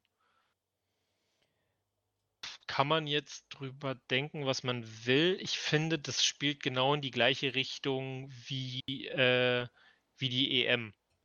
Das ist ein, das, das war nämlich auch so das, das Erste, was mir da eingefallen ist, aber das, äh, da, da, ich persönlich würde da nachher nochmal dazu kommen. Ähm, was ich ganz schön finde in diesem Zusammenhang, weil du das auch gerade einfach für selbstverständlich, so interpretiere ich das einfach als selbstverständlich genommen hast, ähm, ist, dass sie ja selber, und das hast du nicht erwähnt, deshalb als selbstverständlich, aber vielleicht muss, sollte man das vielleicht doch nochmal erwähnen, ähm, dass das eben nicht nur ein Protest ist, so interpretiere ich das zumindest, ich sag mal so stellvertretermäßig, sondern sie selber ist ja äh, People of Color. Sagt man auch zu Einzelmenschen People of Color? Ich weiß es nicht. Ähm, also sie ist selber ähm, dunkelhäutig. Darf man das sagen? Ich weiß es nicht. Ähm, schwierig. Ähm, und von daher ist es jetzt eben nicht nur, ähm, wir, wir protestieren da mal, auch, auch als Weiße, sondern wirklich aus, aus, aus diesem Bereich kommen und wahrscheinlich auch ihre eigenen Erfahrungen gemacht, ähm, im, auch im Kontext der, der USA. Aber dieser, dieses Spannungsfeld, du hast es gerade ganz richtig gesagt, von wir wollen bitte so wenig wie möglich politisch und singen dann trotzdem am Ende des Tages vor jedem Wettkampf die jeweiligen Nationalhymnen, wobei bei Olympia, glaube ich, die Nationalhymnen dann ähm, bei der Siegerehrung, korrigiere mich, da, äh, glaube ich, gesungen wird, da kenne ich mich zu wenig aus. Also auf der einen Seite, wir wollen unpolitisch sein, ähm, aber gleichzeitig äh, singen und tanzen wir die Nationalhymnen. Passt für mich alles im Kontext nicht so wirklich zusammen. Ähm, vielleicht kurz zur Aufklärung. Also die People of Color sind nicht ausschließlich schwarze Menschen, sondern es bezeichnet quasi Menschen von Farbe. So, das ist eine, tatsächlich eine Begrifflichkeit aus dem angloamerikanischen Raum und beschreibt alle Individuen oder Gruppen, die vielfältigen Formen von Rassismus ausgesetzt sind, ähm, aufgrund von körperlichen oder kulturellen Fremdzuschreibungen der weißen Menschheitsgesellschaft. Für alle, die jetzt sich denken, oh, das ist aber im Plagiat, ja, ich habe das gerade mehr oder weniger mit Auszügen Wo sind oder Ihre Quellen? aus Wikipedia ähm, äh, äh, zitiert. Ähm, tatsächlich hatte ich das aber in einem anderen Zusammenhang mit einer Demo, die in Deutschland stattfand, die letzte Woche, hatte ich diesen Begriff People of Color aber schon mal gelesen. Ich konnte mir nur nicht, kam nur nicht mehr auf die komplette Definition. Also People of Color sind nicht ausschließlich Schwarze. Teilweise werden die sogar, also um diese Leute auch mit einzuschließen oder explizit nochmal herauszustellen, gibt es sogar den Begriff oder die Abkürzung B, BPOC, also Black and People of Color. Also es ist wirklich nicht nur Schwarze, sondern alle, die weiß ich nicht, damit sind auch die Mexikaner, die Spanier, die äh, äh, Südamerikaner. Latinos etc. pp. gemeint. Ne? Also mhm. Geht irgendwo mit, gehört mit in diesen, in diesen Bereich ne, von, von Rassismus, keine Frage, aber bezeichnet nicht ausschließlich nur Schwarze. Das wollte ich nur noch mal quasi klarstellen. Aber wenn wir den Bogen jetzt schon mal geschlagen haben, und das ist ja auch heute tatsächlich, das war ja unser primäres Ziel, nochmal zurückzublicken auf die Europameisterschaft. Ähm, 2020, was mich komplett verwirrt hat die ganze Zeit, weil wir eigentlich in 2021 sind. Aber jetzt mal so allgemein starten zum Übergang in dieses Thema. Wenn du jetzt mal auch mit ein bisschen Abstand zur Europameisterschaft äh, zurückblickst, denkst, ähm, was, was ist da für dich übrig geblieben? Ähm, tatsächlich finde ich, reiht sich die Olympia gerade in die gleiche ähm, wie soll ich sagen, in die gleiche Schiene mit ein, wie die EM sie angefangen hat, nämlich dass da ziemlich viel Scheiße passiert. Und mit Scheiße meine ich jetzt nicht, dass da einzelne Leute ein Statement setzen, sondern dass die Verantwortlichen da so ein Taradrum machen. Also begonnen hat es bei der EM ja mit der, ähm, mit der Binde von Neuer, mit der Regenbogenbinde, die er getragen hat, wo es ja erst einen Aufschrei gab von wegen, öh, das ist ein politisches Statement, das geht gar nicht, wo ich mir denke, naja, aber also wir reden hier gerade davon, dass ihr euch auf, auf den Einärmel schreibt, Respect for all oder Respect zumindest und damit meint, dass Gleichheit, Gleichheit und äh, weiß ich was und Gleichstellung aller gilt. Auf der anderen Seite darf ich aber keine Regenbogenbinde tragen, um mein ein Zeichen dafür zu setzen, dass ich sage, hey, die gehören genauso mit dazu und eigentlich ist es scheißegal, ob die schwul, lesbisch oder sonst was sind. Wir sind alle gleich. Fand ich super. Also, das, das zieht ja der Ironie die Schuhe aus, dass die dann da das unter Strafe stellen wollen. Ähm, ich finde, die, die UEFA richtet das aus, ne? Nee, die FIFA richtet das aus. Die EM, oder? Hilf mir mal kurz. Äh, UEFA, nee, nee, nee, UEFA. UEFA? UEFA, ja. UEFA Entschuldigung. Ähm, dass auch die UEFA äh, mit, dem, mit dem Bürgermeister von München diskutiert, ob er die Arena dann in Regenbogenfarben strahlen lassen darf. Sie haben ja nicht mal diskutiert. Also er hat ja angefragt und sie haben Nein gesagt und dann war es in Ordnung gewesen. Ja, aber das ist doch, also ich habe das damals, als ich das Spiel gesehen habe, habe ich das zu meiner Freundin gesagt ähm, der tolerante Männerfußball, in dem wir darüber diskutieren, ob wir eine Regenbogenbinde tragen dürfen ähm, oder ob wir ein Stadion in Regenbogenfarben äh, beleuchten lassen dürfen. Wir gucken uns jetzt gerade den Fußball an, diesen total gleichgestellten und respektablen Fußball, bei dem es immer noch hunderte von Fans gibt, die sich hinstellen und sagen, nee, Frauenfußball gucke ich mir nicht an, Frauen gehören hinter den Herd. Das ist der Fußball, der von Respekt spricht. Also da kann ich nur drüber lachen und ich bin kein großer Fußballfan. Ich hatte das tatsächlich äh, mit jemandem aus meinem Bekanntenkreis, der bekennender Fußballfan ist. Auch alles soweit gut. Ähm, hat, ich weiß nicht mehr, wie ich auf die Diskussion gekommen bin. Ich glaube, da war Frauen-EM. Ähm, und meinte so, naja, guckst du denn jetzt auf Frauen-EM? Wo er meinte, nee, das gucke ich mir nicht an. Ich so, aber warum nicht? Also die spielen auch richtig gut. Sogar teilweise meinte, besser als die Männer, also zumindest wenn wir die deutsche Nationalmannschaft. Genau, da wäre ich gleich noch drauf gekommen, aber wo ich meinte, die spielen auch richtig gut, wo er sagte, nee, also Frauenfußball gucke ich mir nicht an, das ist kein Fußball, äh, Frauen gehören auch nicht auf den Platz. Ich denke, was ist denn das für ein Weltbild? Also warum gehören Frauen nicht auf den Platz?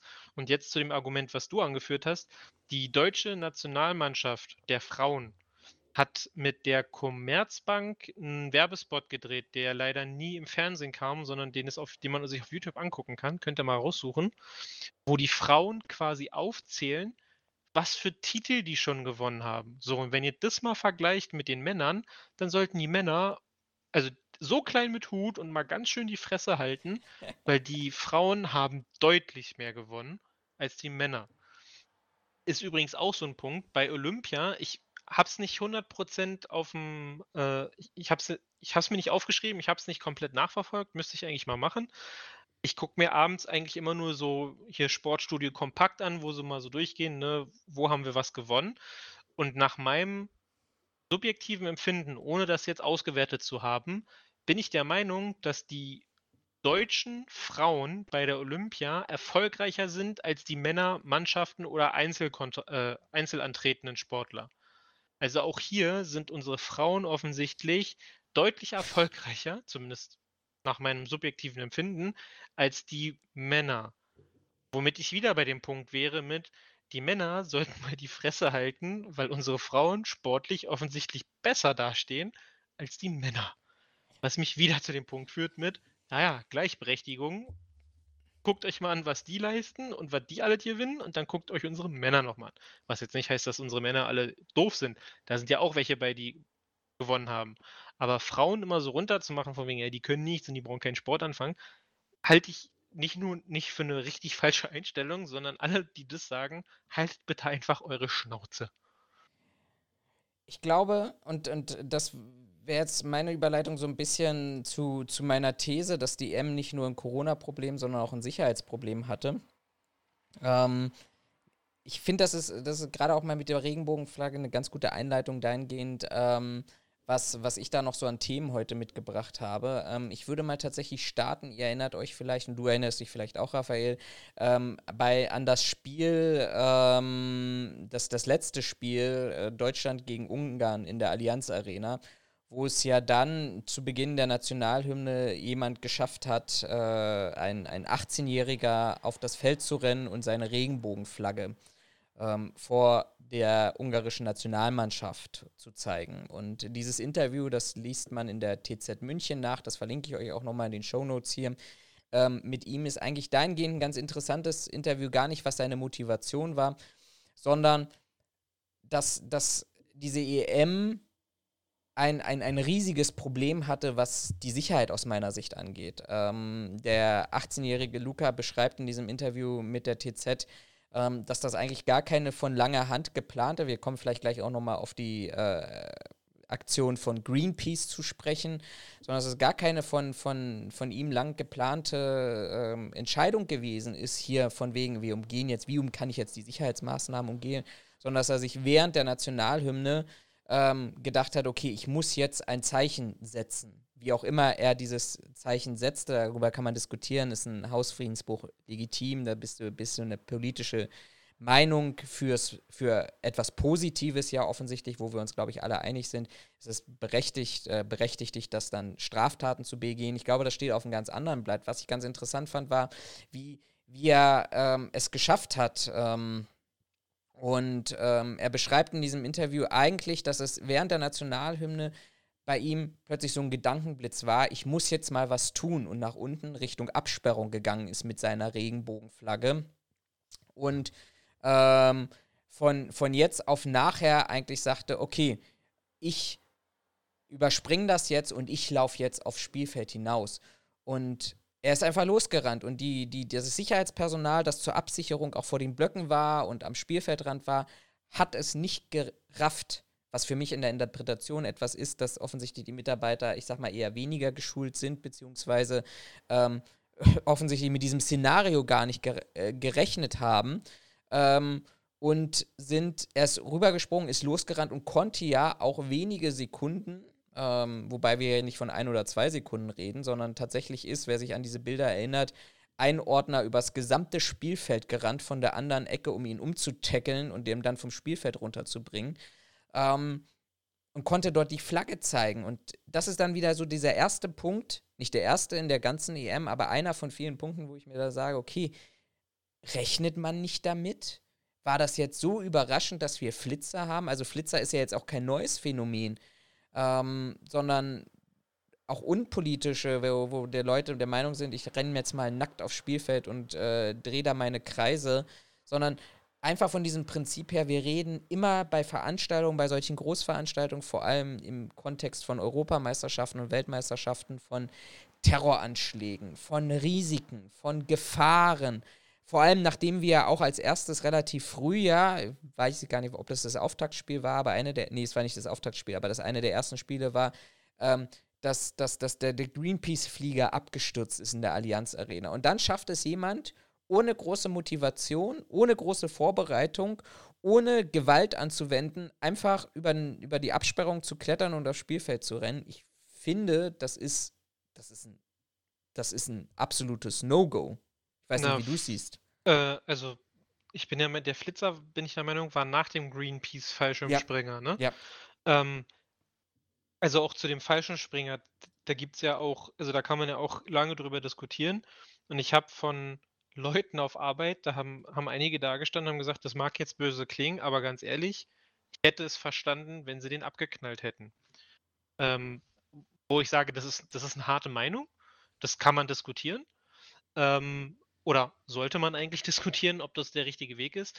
Aber ganz ehrlich, was erwartet man bei einem solchen Event? Also man rechnet damit, viele Leute im Stadion, man rechnet, man muss damit rechnen, dass irgendwer auf die Idee kommt, Scheiße bauen zu wollen. Und dann kommt da ein Fallschirmspringer ins Stadion geflogen. Also gerade in der heutigen Zeit, das sind so Sachen, das ist doch keine fixe Idee, wo ich mir sage, hey komm, lass uns mal, lass uns mal einen Joke draus machen. Ich springe jetzt mit einem Fallschirm ins Stadion. Kollege, sag mal, raffst du es eigentlich noch? Aber das Ähm, musst du ja an alle sagen. Also ich, ich erinnere mich, Innenminister oder Staatsinnenminister Hermann von Bayern sagte im Nachhinein, ja, warum haben sie nicht abgeschossen, weil du es gerade sagtest. Äh, ja, der, der, man hat erkannt, dass da Greenpeace draufsteht. Also Na, sorry, soweit- das hat ja noch mal eine zweite Ebene an dieser Na, Stelle. mein, na meine, meine Informationen, die ich bekommen habe, ich habe es nicht nachgeprüft, sage ich auch wieder dazu, aber was man mir auch gesagt hätte, Greenpeace hätte der Polizei München im Vorfeld wohl Bescheid gesagt mit, da springt einer ins Stadion, schießt den bitte nicht ab. das war parallel. Also ich, das, das habe ich tatsächlich auch gelesen. Aber das war, ich aber es hat nicht mehr gereicht denke, eigentlich. Also ich finde, Greenpeace hat sich in den letzten, in der letzten Zeit zumindest von der Aktion, die ich mitbekommen habe, in keinster, keinster Form gerühmt oder hat gute Presse von sich gemacht. Nicht nur, dass der ins Stadion springt und wir im Zweifelsfall, wenn die Polizei einfach, weil sie, ich sag mal, weil es legitim gewesen wäre und von der, von der Gefährdungslage, die sie hatten, es legitim gewesen wäre, wenn die dem Schuss verpasst hätten, dann wäre dann eine Leiche auf den Rasen gefallen, dann hätte das Spiel gar nicht erst angefangen. Punkt 1. Dann die, wär, hätten sie die Polizei wieder zerrissen mit äh, viel zu gewalttätiges Vorgehen, wo ich mir denke, nein, das ist die scheiß Aufgabe von der Polizei, zu verhindern. Ja. dass da was passiert. Weil wenn da jetzt ein Taliban oder weiß ich, welche Gruppe reingesprungen wäre, von mir aus auch, weiß ich nicht, die Zeugen Jehovas und die Mönche von, weiß ich, von welchem, von welcher Gottheit oder Religion da reingehüpft wären. Und der hätte ein bisschen, weiß ich nicht, Sprengstoff mit bei gehabt, dann hättest du da einen Krater im, äh, im Rasen gehabt, dann hätte es im Nachgang wieder geheißen, ja, warum hatten den keiner Genau. abgewehrt? Warum wusstet ihr das nicht? Finde ich unverantwortlich von Greenpeace, so eine Aktion zu bringen und was dem Ganzen die Krone aufsetzt. Der Typ hat es ja dann sogar noch geschafft, im Drahtseil von dieser Spider-Kamera hängen zu bleiben und ist ja dann, glaube ich, sogar noch in den Rängen gelandet oder hätte, glaube ich, oder es ist fast im Rang gelandet und hat ja sogar, glaube ich, sogar noch Zuschauer verletzt oder hätte sie fast verletzt. Wo ich mir denke, Leute, wie kurzsichtig und kurz gedacht ist denn diese Aktion? Also ja, macht eure Protestaktion, habe ich grundsätzlich kein Problem mit. Kreativ, dass man sie sieht, gerade bei so einem Auftakt, wenn Nationalhymnen gespielt werden, auch wie der Läufer zum Beispiel, kann ich alles nachvollziehen, dass man das dann macht, weil dann die Aufmerksamkeit am größten ist. Bin ich dabei? Verstehe ich, kann ich nachvollziehen. Aber ganz ehrlich, man muss sich auch mal einen Kopf drum machen, was das für weitere Auswirkungen hat und was die Konsequenz sein kann. Weil, wie gesagt, wenn der, ich sag mal, Befehlshaber oder der Einsatzleiter der Polizei gesagt hätte, ich kann das nicht einschätzen oder weiß ich nicht, Greenpeace hätte jetzt, weiß ich nicht, 20 Minuten oder zwei Minuten zu spät angerufen.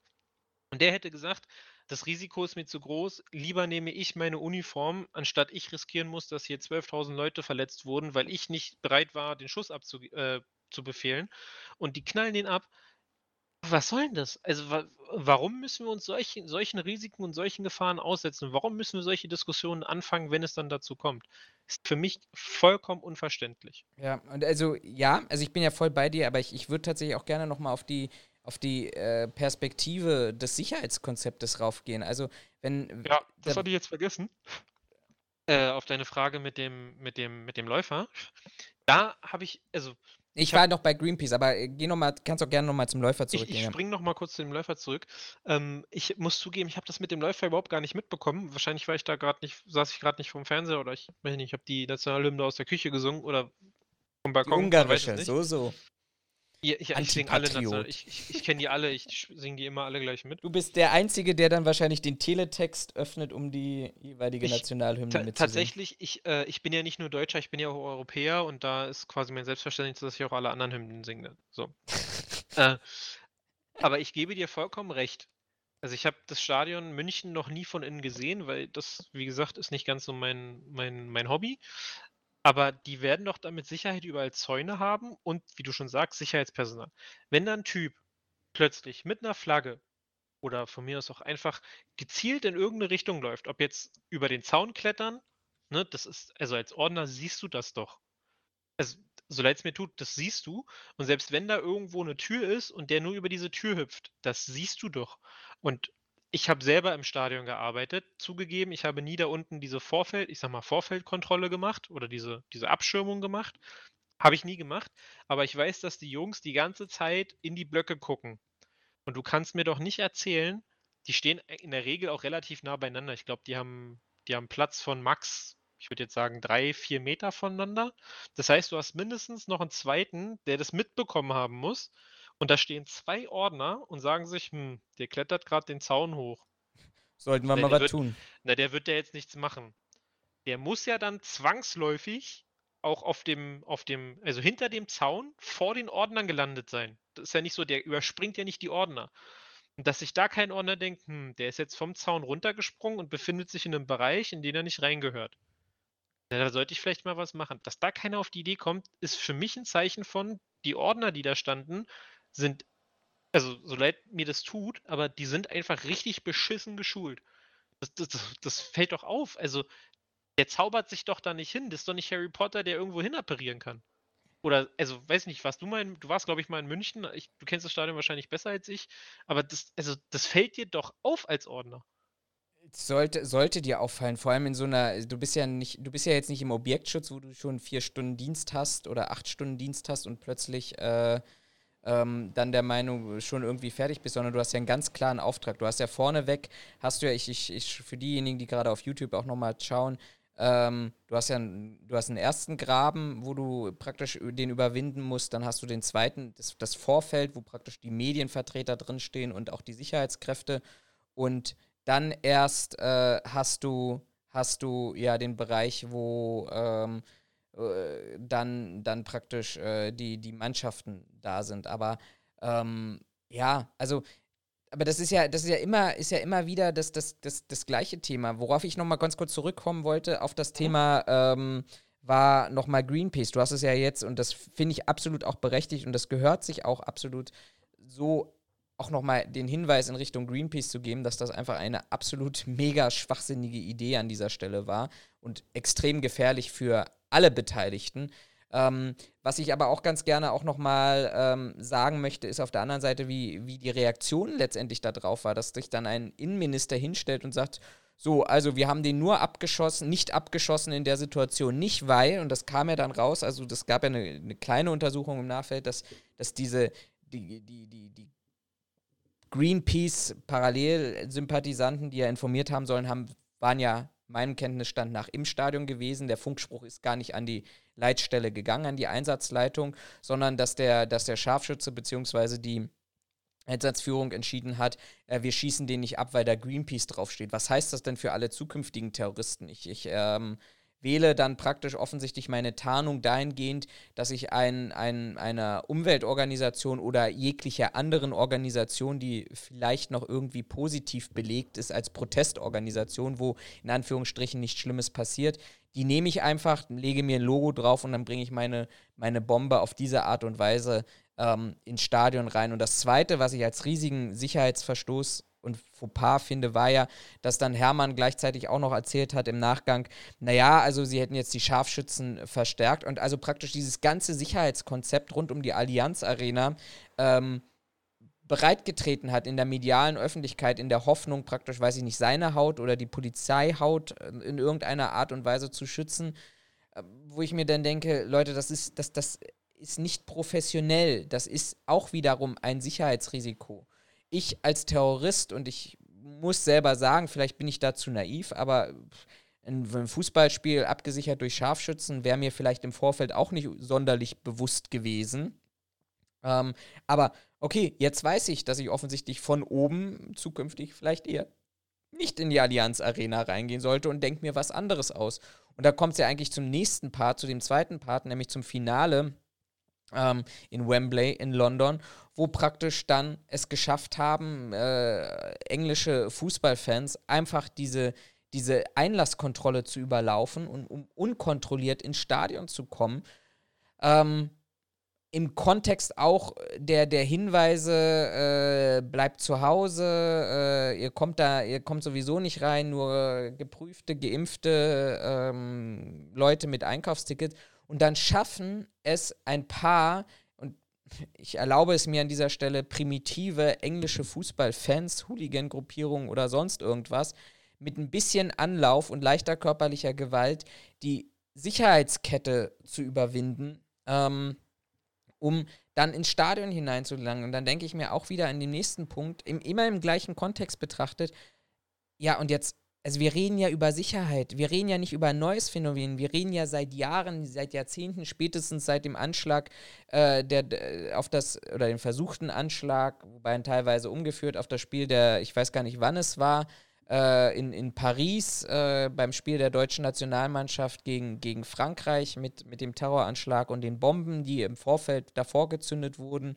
Äh, wir reden über das Deutschlandspiel in Hannover, wo es ja offensichtlich ähm, bewusste Anschlagsdrohungen gab, wo sich ja de Maizière so ein bisschen unglücklich geäußert hat. Also ich, wenn ich sie jetzt darüber informieren würde, so sinngemäß, dann würde ich mir Angst schüren in der Bevölkerung äh, etc. Also das, das sind ja alles nichts Neues und dann ist offensichtlich ein Sicherheitskonzept von einem Stadion zu einer Europameisterschaft, wo ich erst recht mit solchen Anschlägen rechnen muss, so primitiv gesichert, dass ein wenig, ob es nun aus der Luft oder durch, durch das Stadioninnere oder von außen drängend äh, leichte körperliche Gewalt ausreicht, um dort tatsächlich äh, das Sicherheitskonzept zu 100 Prozent aus meiner Sicht in Frage zu stellen, ähm, ich, ich, ich, ich finde, das ist ein absolutes Armutszeugnis.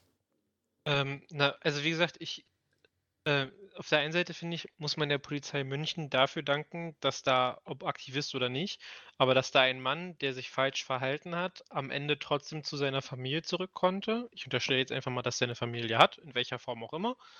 Ähm, dafür der Polizei riesengroßen Dank und dass wir da nicht eine Leiche mehr haben, die es jemand verhindern konnte.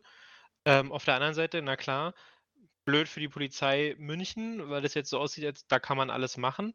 Witzigerweise gibt es, also auch das ist ja mehr oder weniger schon wieder äh, eine Sache, die du in der Vergangenheit schon erlebt hast.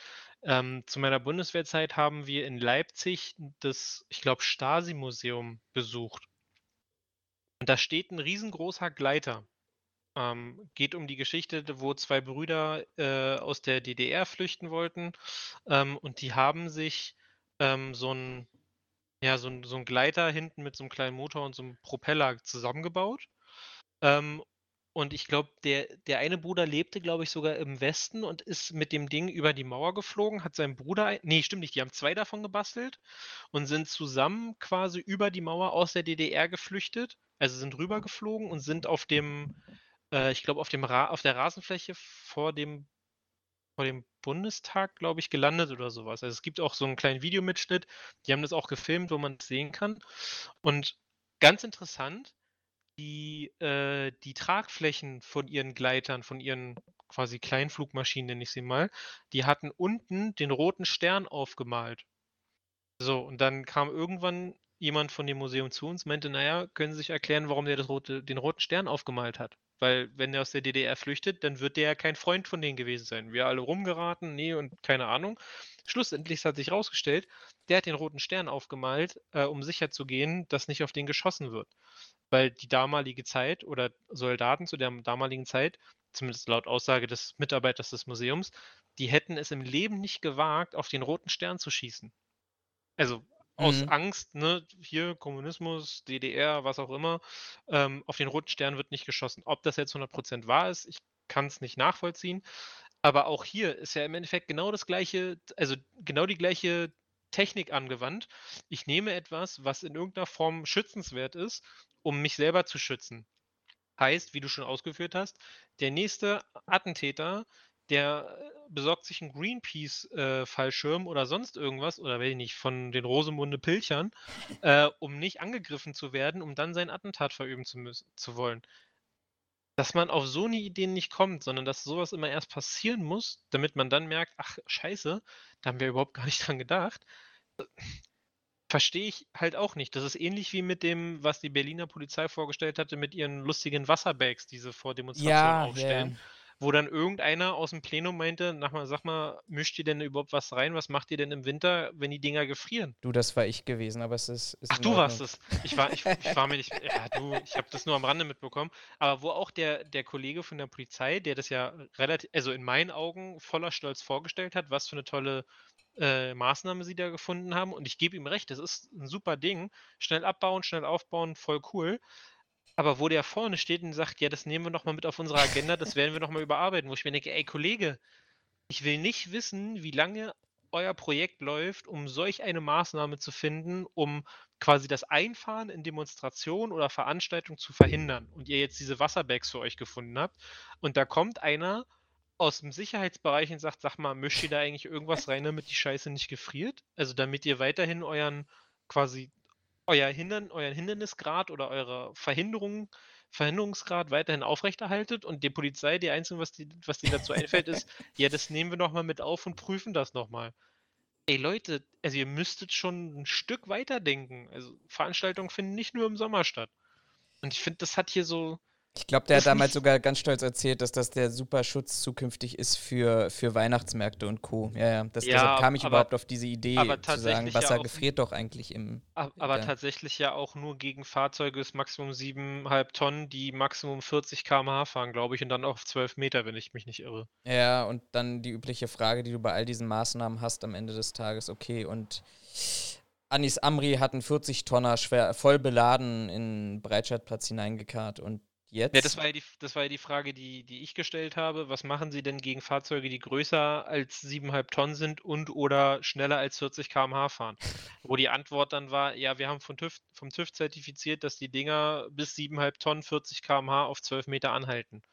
Wo ich mir denke, ja, im Großen, wenn wir uns Nizza angucken und irgendwo anders war das noch, da sind die einmal mit einem, ich weiß, mit einem Kastenwagen sind sie reingefahren, einmal nur mit einer Zugmaschine, glaube ich, nicht mit einem kompletten Sattelauflieger. Aber wo ich mir auch die Frage stelle, also klar, man muss kleine Brötchen backen und das muss weiterentwickelt werden. Keine Frage, will ich überhaupt nicht kleinreden. Wir müssen irgendwo anfangen. Vollkommen richtig. Aber für mich, so wie der, wie der Herr das präsentiert hat, hatte das einen, wir haben jetzt eine Komplettlösung gefunden und die ist super, wo ich mir denke, ja, das ist ein guter Anfang, aber wo, also er hat ja auch nichts über die zukünftige Weiterentwicklung des Systems gesprochen, was in dem Rahmen, den wir da hatten, in meinen Augen zumindest mal möglich gewesen wäre, weil ich glaube nicht, dass jetzt in diesem, in, weiß gar nicht mehr, wie hießen das, Sicherheitstage oder so? Das ist Ähm, HWR Sicherheitsforum oder sowas. Sicherheitsforum hieß es, genau, Sicherheitsforum. Ich glaube nicht, dass da jetzt die neuen äh, Superterroristen gesessen haben, die nur darauf gewartet haben, dass die Polizei erzählt, wie sie sich schützen, damit sie das umgehen können. Also, äh, ich hatte nicht den Eindruck, dass man, dass man bei der Berli- Berliner Polizei ähm, das auch weiterentwickeln möchte. Also, das war mein Eindruck. Mit Sicherheit machen sie das. Vielleicht wollten sie sich auch aus der privaten Sicherheit, wollten sich noch ein paar Gedanken holen, ein paar Geistesblitze, so wie deine Frage mit, was macht ihr eigentlich, wenn die Scheiße gefriert? Aber das war mir ein bisschen zu kurz gedacht und ähnlich sehe ich das halt auch in München. Also warum macht man sich im Vorfeld nicht einen Kopf mit, ach guck mal, das Stadion ist da oben offen. Na, wie hoch ist denn die Wahrscheinlichkeit, dass da einer reinhüpft? Ja, die Wahrscheinlichkeit ist nicht groß. Ja, aber es gibt ja eine Wahrscheinlichkeit. Also wollen wir zumindest mal drüber reden, was wir machen, wenn es passiert. Und Hat ja offensichtlich auch keiner gemacht. Also Ja, vielleicht auch indirekt. Also ich glaube, ich glaube, also ich, ich, ich gebe dir vollkommen recht, ich möchte nicht der Polizist sein, der dann am Scharfschützengewehr abgedrückt hat und nachher stellt sich wirklich raus, das war ein Greenpeace-Aktivist gewesen. Ähm, ich ja, da wirst du deines Lebens nicht mehr froh. äh, rein also auf einer persönlichen Ebene, glaube ich, zu 100 Prozent. Also ich habe noch nie einen Menschen getötet, ähm, aber ich glaube, du wirst einfach auf einer persönlichen Ebene deines, deines Lebens wirklich nicht mehr froh, Also wenn du nicht mehr die Rechtfertigung für dich hast, das war jetzt ein böser Mensch gewesen. Gen genau, aber also mal, an mal angenommen, der Mann hätte, also der, der Polizist, der, der Oder Polizistin, wir wollen ja. also die Person, die am Gewehr saß, ähm, die, man kennt es aus dem Film American Sniper, ja, sie entscheiden, ob sie das Kind mit der Granate abschießen oder nicht. Ähm, mal angenommen, der kriegt von seiner Einsatzleitung die Aussage, entscheiden Sie nach eigenem Ermessen. Oder von mir aus auch die Einsatzleitung sagt, hol den runter, das ist zu gefährlich. Der knallt den Typen ab, es stellt sich raus, er war halt ein friedlicher Aktivist von Greenpeace, doof gelaufen. Mal davon abgesehen, dass der auf der rein persönlichen Ebene sich sagt, ich habe gerade einen Unschuldigen getötet, ich, ich stehe vollkommen hinter dem. Ja, der hat seinen Job gemacht, der hatte 0,5 Sekunden oder von mir aus auch 5 Sekunden, 10 Sekunden, 20 Sekunden zu entscheiden, was er machen soll. Und der muss abwägen, schütze ich jetzt ein volles Stadion äh, oder hole ich mir den Shitstorm, dass das Stadion, also dass das, dass das Spiel in, in Luft und Rauch aufgegangen ist, weil ich nicht abgedrückt habe. Ich stehe vollkommen hinter der Entscheidung von diesem Mann. Der wird seines Lebens nicht mehr froh, weil der mit, diesem, mit dieser Situation und mit seiner Entscheidung ein Leben lang zu kämpfen haben wird. Da bin ich mir ziemlich sicher.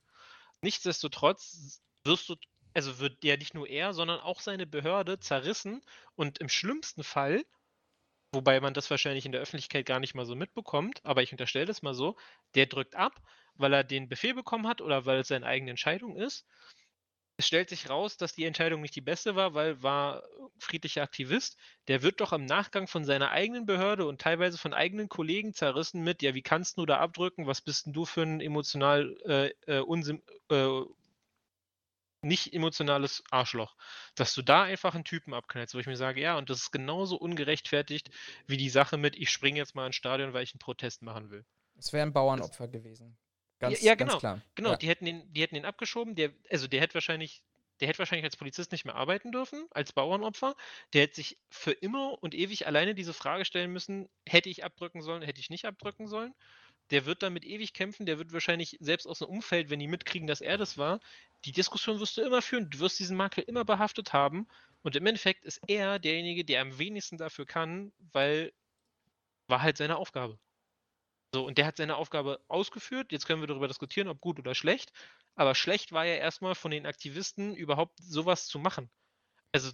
Ja, ja, ja, ja, ja. Ja, ich bin. Ne, ich und ich finde es find so kurz gedacht einfach, dass auch eine, dass Aktivisten sich hinstellen. Ich bin vollkommen dabei, dass man, dass man Aktionen starten muss, dass man, dass man auf Sachen hinweisen muss, auch mal in einem größeren Kontext. Bin ich vollkommen mit dabei. Alles gut. Jeder soll seine Meinung sagen und auch irgendwie darstellen dürfen, wie man möchte. Aber ich finde, man muss einfach auch ein bisschen äh, auf die auf die Gesellschaft oder auf das ganze Land oder auf die gesamte Gesellschaft muss man ein bisschen Rücksicht nehmen. Es gab vor einigen Jahren von Greenpeace eine Aktion am großen Stern hier in Berlin. Da haben die an den, an den äh, Ampeln, bevor man in den großen Stern einfährt, ähm, ah, haben ja, die gelbe Farbe ausgekippt. Ich glaube, die war auch nicht wasserlöslich, damit sie nicht so schnell weggewaschen werden kann. Und diese Farbe sind, ist natürlich von den Fahrzeugreifen aufgenommen worden, sodass am Ende die komplett, der komplette große Stern, der allein im Kreisverkehr, ich glaube, drei- oder vierspurig ist, dass das komplett gelb war. Also der komplette große Stern war eine gelbe Fläche. Die haben dafür ordentlich auf den Sack bekommen und die, also viele Bürger haben auch gesagt, was ist denn das für eine schwachsinnige Aktion? Ja, nämlich erstens, du siehst nämlich mehr deine Fahrstreifen mehr. Also grober Eingriff in den Straßenverkehr und in meinen Augen eine Stra Verkehrsgefährdung. Ähm, dazu kommt, wenn die Farbe noch nicht trocken ist und ich fahre da mit dem Moped drüber, ist die Gefahr, dass ich mich auf die Fresse packe, weil das ist jetzt plötzlich nass, auch viel größer. Also ich gehe, in meinen Augen, Greenpeace hat da billigend in Kauf genommen, dass Leute zu Schaden kommen, nur für ihre Aktion. Und da sage ich, nee, da bin ich nicht bei. Also nicht in diesem Kontext. Von mir aus springt auf die Goldelse ab, und weiß ich nicht, hängt da 18 Banner runter, dass man lesen kann, wie scheiße Deutschland ist oder keine Ahnung, wie wenig Umweltbewusstsein wir haben. Bin ich mit d'accord, kann ich vollkommen mit leben. Aber können wir mal bitte aufhören, mit Aktionen zu starten, die also hundsgefährlich sind für mich, für meine Mitmenschen und mit dem ganzen Stress, der danach entsteht. Und da, so leid es mir tut, nehme ich als Ausrede nicht, ja, äh, Aktivismus, der muss manchmal halt, äh, der muss halt auch in Kerben schlagen, die mal wehtun. Das geht darum nicht. Es geht mir nicht darum, dass ich Aktivismus verbieten will oder dass bestimmte Nachrichten nicht, nicht geteilt werden können. Aber wir müssen uns in meinen Augen auch mal einen Kopf machen, äh, ob wir das wirklich so machen können oder ob das im schlimmsten Fall ein Bumerang werden kann, der so schnell zurückkommt, dass ich den nicht mehr gefangen bekomme. Das findet da nicht statt. Ich würde ganz gerne noch mal auf einen zweiten, ganz kurzen Punkt eingehen, mhm. der wahrscheinlich viel zu kurz ist, äh, aber in Anbetracht der Zeit ähm, würde ich den auch ganz gerne zumindest nochmal andiskutieren oder zumindest mal meine Meinung dazu sagen. Ich habe ja gesagt, Europameisterschaft, meine These, nicht nur Sicherheit, sondern nicht nur ein Corona, sondern auch ein Sicherheitsproblem. Auf jeden ähm, Fall. Ich, Allein schon die, die Thematik mit dem Laserpointer im, im Endspiel zum Beispiel. Ja. Ähm, auch. Aber das war wahrscheinlich der Punkt, den du meintest. Ich meinte eher auch das, die, die, die Corona-Diskussion an dieser Stelle. Was mir nochmal bewusst geworden ist, ähm, dass, glaube ich, auch die gesamte Veranstaltungsbranche ein, ein völlig falsches Feindbild hat. Ich kann verstehen, dass man wütend und aggressiv auf ähm, die Politik ist, dass man seit anderthalb Jahren keine Großveranstaltungen mehr durchführen kann und dass da wirklich Menschen gibt, die kein Geld mehr verdienen, vor den Schermen ihrer Existenz stehen und auch wirklich heute oder schon vor Monaten nicht mehr wissen, wie es morgen aussieht. Mhm. Ich glaube aber, dass äh, die Zielscheibe derjenigen, auf die man diese Wut transportiert und auch die eigene Verantwortung, die man an dieser Stelle hat, ähm, aus meiner Sicht die falsche ist. Denn nicht nur die Europameisterschaft, ich habe heute gerade eben noch mich oder heute Mittag mich nochmal beschäftigt mit den ersten Pilotprojekten rund ums Fußball, auch hier in Berlin mit Union Berlin. Wenn die Politik sagt, okay, wir sind jetzt an einem Punkt und in der Lage, und wobei Europameisterschaft ja kein Politikum war, sondern es war eine reine wirtschaftliche Frage, die jetzt endlich mal durchführen zu können und auch mit den Risiken und die Konsequenzen, die daraus entstehen, aber also gesundheitlichen Risiken und Konsequenzen, die daraus entstehen, ähm, man billigend in Kauf genommen hat. Aber wenn ich mir die Europameisterschaft angucke, die Ränge anschaue, und da bleibe ich wirklich nur in Deutschland, weil hier können wir ja die Gesetze und die Verordnungen, glaube ich, besser einschätzen, als wenn wir nach Dänemark, nach Ungarn, Polen oder sonst irgendwo hinschauen.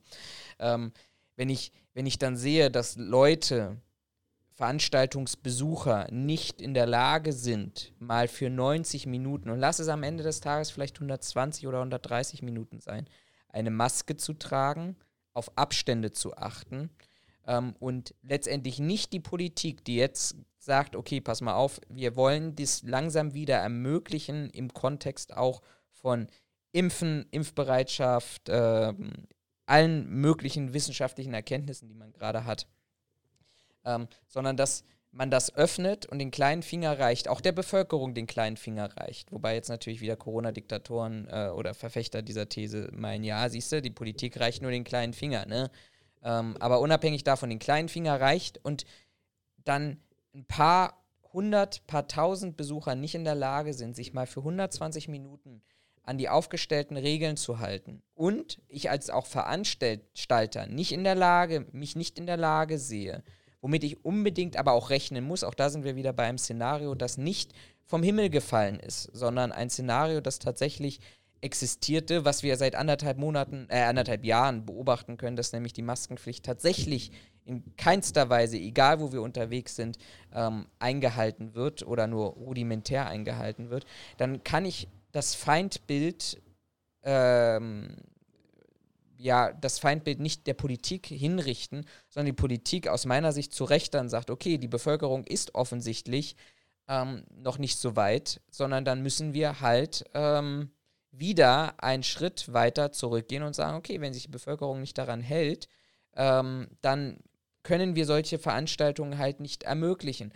Und das sollte aus meiner persönlichen Sicht das eigentliche Feindbild sein, nämlich nicht, dass wir hier darüber reden, dass die Politik es nicht ermöglicht, sondern dass der Bürger und auch der Veranstalter, auch wenn ich mir da jetzt gerade vielleicht auch so an der einen oder anderen Stelle tatsächlich einen Shitstorm einhandle, aber das ist mir wurscht, zu der Meinung stehe ich, ähm, dass der nicht in der Lage ist. Und da muss das Feindbild ich selber sein und muss meine eigenen Mechanismen und Maßnahmen überprüfen und schauen, habe ich genug beigetragen, um genau das eben zu verhindern. Und gleichzeitig muss ich vielleicht auch eine Möglichkeit und eine Lösung finden, ähm, hinsichtlich der Diskussion, auch mit meinem Publikum, ähm, dass möglicherweise vielleicht auch dort die Vorgaben, die gemacht werden, im Kontext auch von äh, Verordnungen und Öffnungsversuchen und Erfahrungen, die man ja da sammeln möchte, auch deutlich, deutlich, deutlich besser ähm, eingesetzt und umgesetzt wird. Ähm, so, jetzt bin ich hier gerade daran, weil ich Raphael verloren habe, aber das ist nicht schlimm, ich rede einfach weiter. Ja, also dass ich ähm, letztendlich tatsächlich ähm, dann in die Situation kommen muss, dass, dass nicht die Politik das Feindbild ist. So, ich habe einfach weitergesprochen, als du nicht da warst und äh, ja, du bist bei mir rausgeflogen, halb so wild. Ähm, ich ich sehe das ähnlich. Ähm, ich habe auch gerade schon, während du gesprochen hast, überlegt, was kann man, was kann man da machen? Also wäre es jetzt ein probates Mittel gewesen nach dem, ich sag mal, nach dem ersten Spiel, wo man feststellt, okay, es hält sich keiner an die grundlegenden Regeln. Fürs nächste Spiel einfach zu sagen, alles klar, Zuschauerbeteiligung ist abgeblasen, weil ihr kriegt es nicht auf die Reihe. Hätte es mit Sicherheit Shitstorm gegeben, unter anderem vielleicht auch, weil Leute bestraft worden sind, die quasi nicht daran schuld sind, dass das dahin gekommen ist. Aber an der Stelle muss ich mir halt auch die Frage stellen, also, welche was für eine Gesellschaft wollen wir sein, Gerade jetzt in Bezug auf diese Regeln? Ja, die Regeln sind nicht toll. Ich gewöhne mich auch nicht daran und ich bin auch kein Freund davon. Wir haben das im letzten Podcast diskutiert. Ich bin auch kein Freund davon, ewig eine Maske zu tragen. Habe ich gesagt, stehe ich auch zu. Nichtsdestotrotz in einem solchen Stadium der ganzen der der der ganzen Situation, ähm müssen sich, müssen sich die Bürger die Frage stellen, als was sie wahrgenommen werden wollen. Als erwachsene, mündige Bürger oder wollen sie als Kinder wahrgenommen und behandelt werden? Weil diese Situation, die du angesprochen hast im Stadion mit, es werden Abstände nicht eingehalten, es werden Masken nicht getragen ähm, und was es für Auflagen gab, da kann eigentlich die einzig richtige Reaktion darauf nur sein, gut, ihr wollt euch an die Regeln nicht halten, ähnlich wie bei, den, wie bei den Demonstrationen, dann ist hiermit wieder gecancelt, dass ihr daran teilnehmen könnt, bis ihr verstanden habt, woran ihr euch halten müsst. Wie gesagt, ich bin kein Freund davon, eine Maske zu tragen oder sonst irgendwas. Aber wenn ich das ermöglichen will, dass das ein, eine Veranstaltung wird, wo viele Leute anwesend sind und wir müssen aktuell nicht darüber diskutieren, ob die Inzidenz so niedrig ist oder so hoch ist oder ob sie wieder aufflammen kann, pipapo, darum geht es nicht. Ich glaube, es hätte niemandem wehgetan, dazustehen und eine Maske zu tragen. Von mir aus, ich würde sogar noch so weit gehen und sagen, alles klar, ihr haltet den Abstand nicht ein, tragt aber bitte wenigstens eure Maske. Und wenn es nur darum geht, die Message zu verbreiten, ey, wir sind eine Gesellschaft, wir halten zusammen, wir müssen uns auch für andere einsetzen. Und das ist nicht passiert. Und jetzt, finde ich, muss man sich mal die Frage stellen, weil du es ja auch gesagt hast, wer ist denn jetzt eigentlich das Feindbild? Bin ich selber mein eigenes Feindbild? Ist die Politik mein Feindbild? Die Politik kann nichts dafür. Die kann in meinen Augen nur reaktiv in solchen Situationen reagieren. Und für mich wäre die Antwort gewesen, alles klar, ihr könnt euch an einfach Regeln nicht halten. Gut, machen wir es wie bei Kindern, dann nehme ich euch jetzt euer Spielzeug wieder weg, bis ihr verstanden habt, wie das hier zu laufen hat. Und wenn ihr euch daran haltet, können wir das wieder einführen. Und sich dann hinzustellen, zu sagen, oh, die böse Politik, nee Leute, ihr verhaltet euch wie Kinder und ihr wollt nicht einsehen, dass das, was ihr gemacht habt, nicht in Ordnung war, ähm, da müsst ihr damit leben. Und also das ist ja in meinen Augen in kleinerer Form, ist ja genauso, ich habe das bei mir im Familienkreis gehabt. Hat mir auch einer gesagt, ja, ich wollte äh, Sachen für, für, ein, für Arbeit einkaufen. Und da haben die mir gesagt, ja, sie dürfen unseren Laden nicht betreten, wenn sie keine Maske tragen. Da hat sich, hat sich mein Bekannter drüber aufgeregt und hat gesagt, ja, wie kann das sein und welche, was für eine Frechheit, wo ich daneben stand, sagte, nee, das ist ja ein gutes Recht, weil diese Regel ist einfach mal eingeführt. Also entweder du setzt eine Maske auf oder du kannst in den Laden nicht rein. Finde ich gut von dem Laden. Ja, aber das kann man ja nicht machen. Doch, Genau das können die machen. Die können dich dazu erziehen, dass du dich, dass du deine Maske aufsetzt oder halt nicht. So, und im Zweifelsfall bleibst du außerhalb des Ladens stehen und sie bringen dir deine ganzen Produkte raus und alles ist gut. Wo ich mir auch sage, das ist auch wieder mhm. eine Sache von, bin ich jetzt ein erwachsener Bürger und sage, okay, ich finde die Maßnahmen scheiße, ich mache sie aber mit für das größere Wohl, oder stelle ich mich hin wie ein kleines Kind und sage, ich mag das jetzt aber nicht, ja, dann muss ich aber auch mit den Konsequenzen leben. Und ich finde, das ist bei der EM quasi das, das kleine Beispiel in großem Stil gewesen. Wie gesagt, mich betrifft es nicht, aber ich hätte verstanden, wenn man, wobei die Veranstalter das nicht mitmachen, weil die, Geld. wie du schon sagtest, die haben halt einfach ein, die haben halt einfach ein, ich sag mal, wirtschaftliches Problem. Nicht, dass die alle vor die Hunde gehen, was ich nachvollziehen kann. Aber auch hier finde ich es von den Veranstaltern nicht in Ordnung, dass man halt keine Konsequenzen gezogen hat. Und die Konsequenz kann nicht sein so, du, du, du. Also wenn du das nochmal machst, dann, dann haben wir dich auf Video. Ja, super, toll. Haben wir auch schon oft angesprochen. Videoüberwachung verhindert keine Straftat, sondern du kannst den Leuten dann zugucken, wie sie zusammengeprügelt werden. Geil. Insofern, ich hätte es nachvollziehen können, wenn es dann beim zweiten Spiel gehe geheißen hätte, okay, wir machen das jetzt mit den Hälften, mit der Hälfte der eigentlich erlaubten Zuschauer, um mal zu gucken, ob ihr versteht, warum ihr quasi bestraft werdet. Und wenn das wieder nicht klappt, hätte ich gesagt, gut, nächstes Spiel machen wir nochmal die Hälfte oder das, wenn nicht, vierte Spiel heißt dann ohne Zuschauer, weil ihr nicht versteht, äh, dass es Regeln gibt, an die sich gehalten werden muss. Und wie gesagt, ich hätte es nachvollziehen können und ich finde, es ist auch eigentlich der logische Schluss daraus gewesen. Oder hätte sein müssen. Ich finde, das war ein wunderbares Schlusswort. Vielen Dank für deine Meinung, für deine Wie Zeit. Wie seht ihr das? Schreibt es uns in die Kommentare, schreibt uns eine E-Mail, wer nicht ganz so öffentlich unterwegs sein möchte. Das können wir hier auch gerne vorlesen, gar kein Problem. Wir lassen auch Namen weg, wenn es soweit, äh, wenn ihr darauf besteht, schreibt es uns einfach bitte nur in die E-Mail, damit wir Bescheid wissen. Wunderschöne so, Folge. Wir verabschieden uns jetzt in die Sommerpause, wie angekündigt. Irgendwas werden wir, ich werde nur irgendwas, irgendwas werden wir noch auf die Beine stellen. Ich weiß zwar noch nicht was, aber dass ihr uns nicht zwei Monate, anderthalb Monate vermissen müsst. Ich denke mir was aus.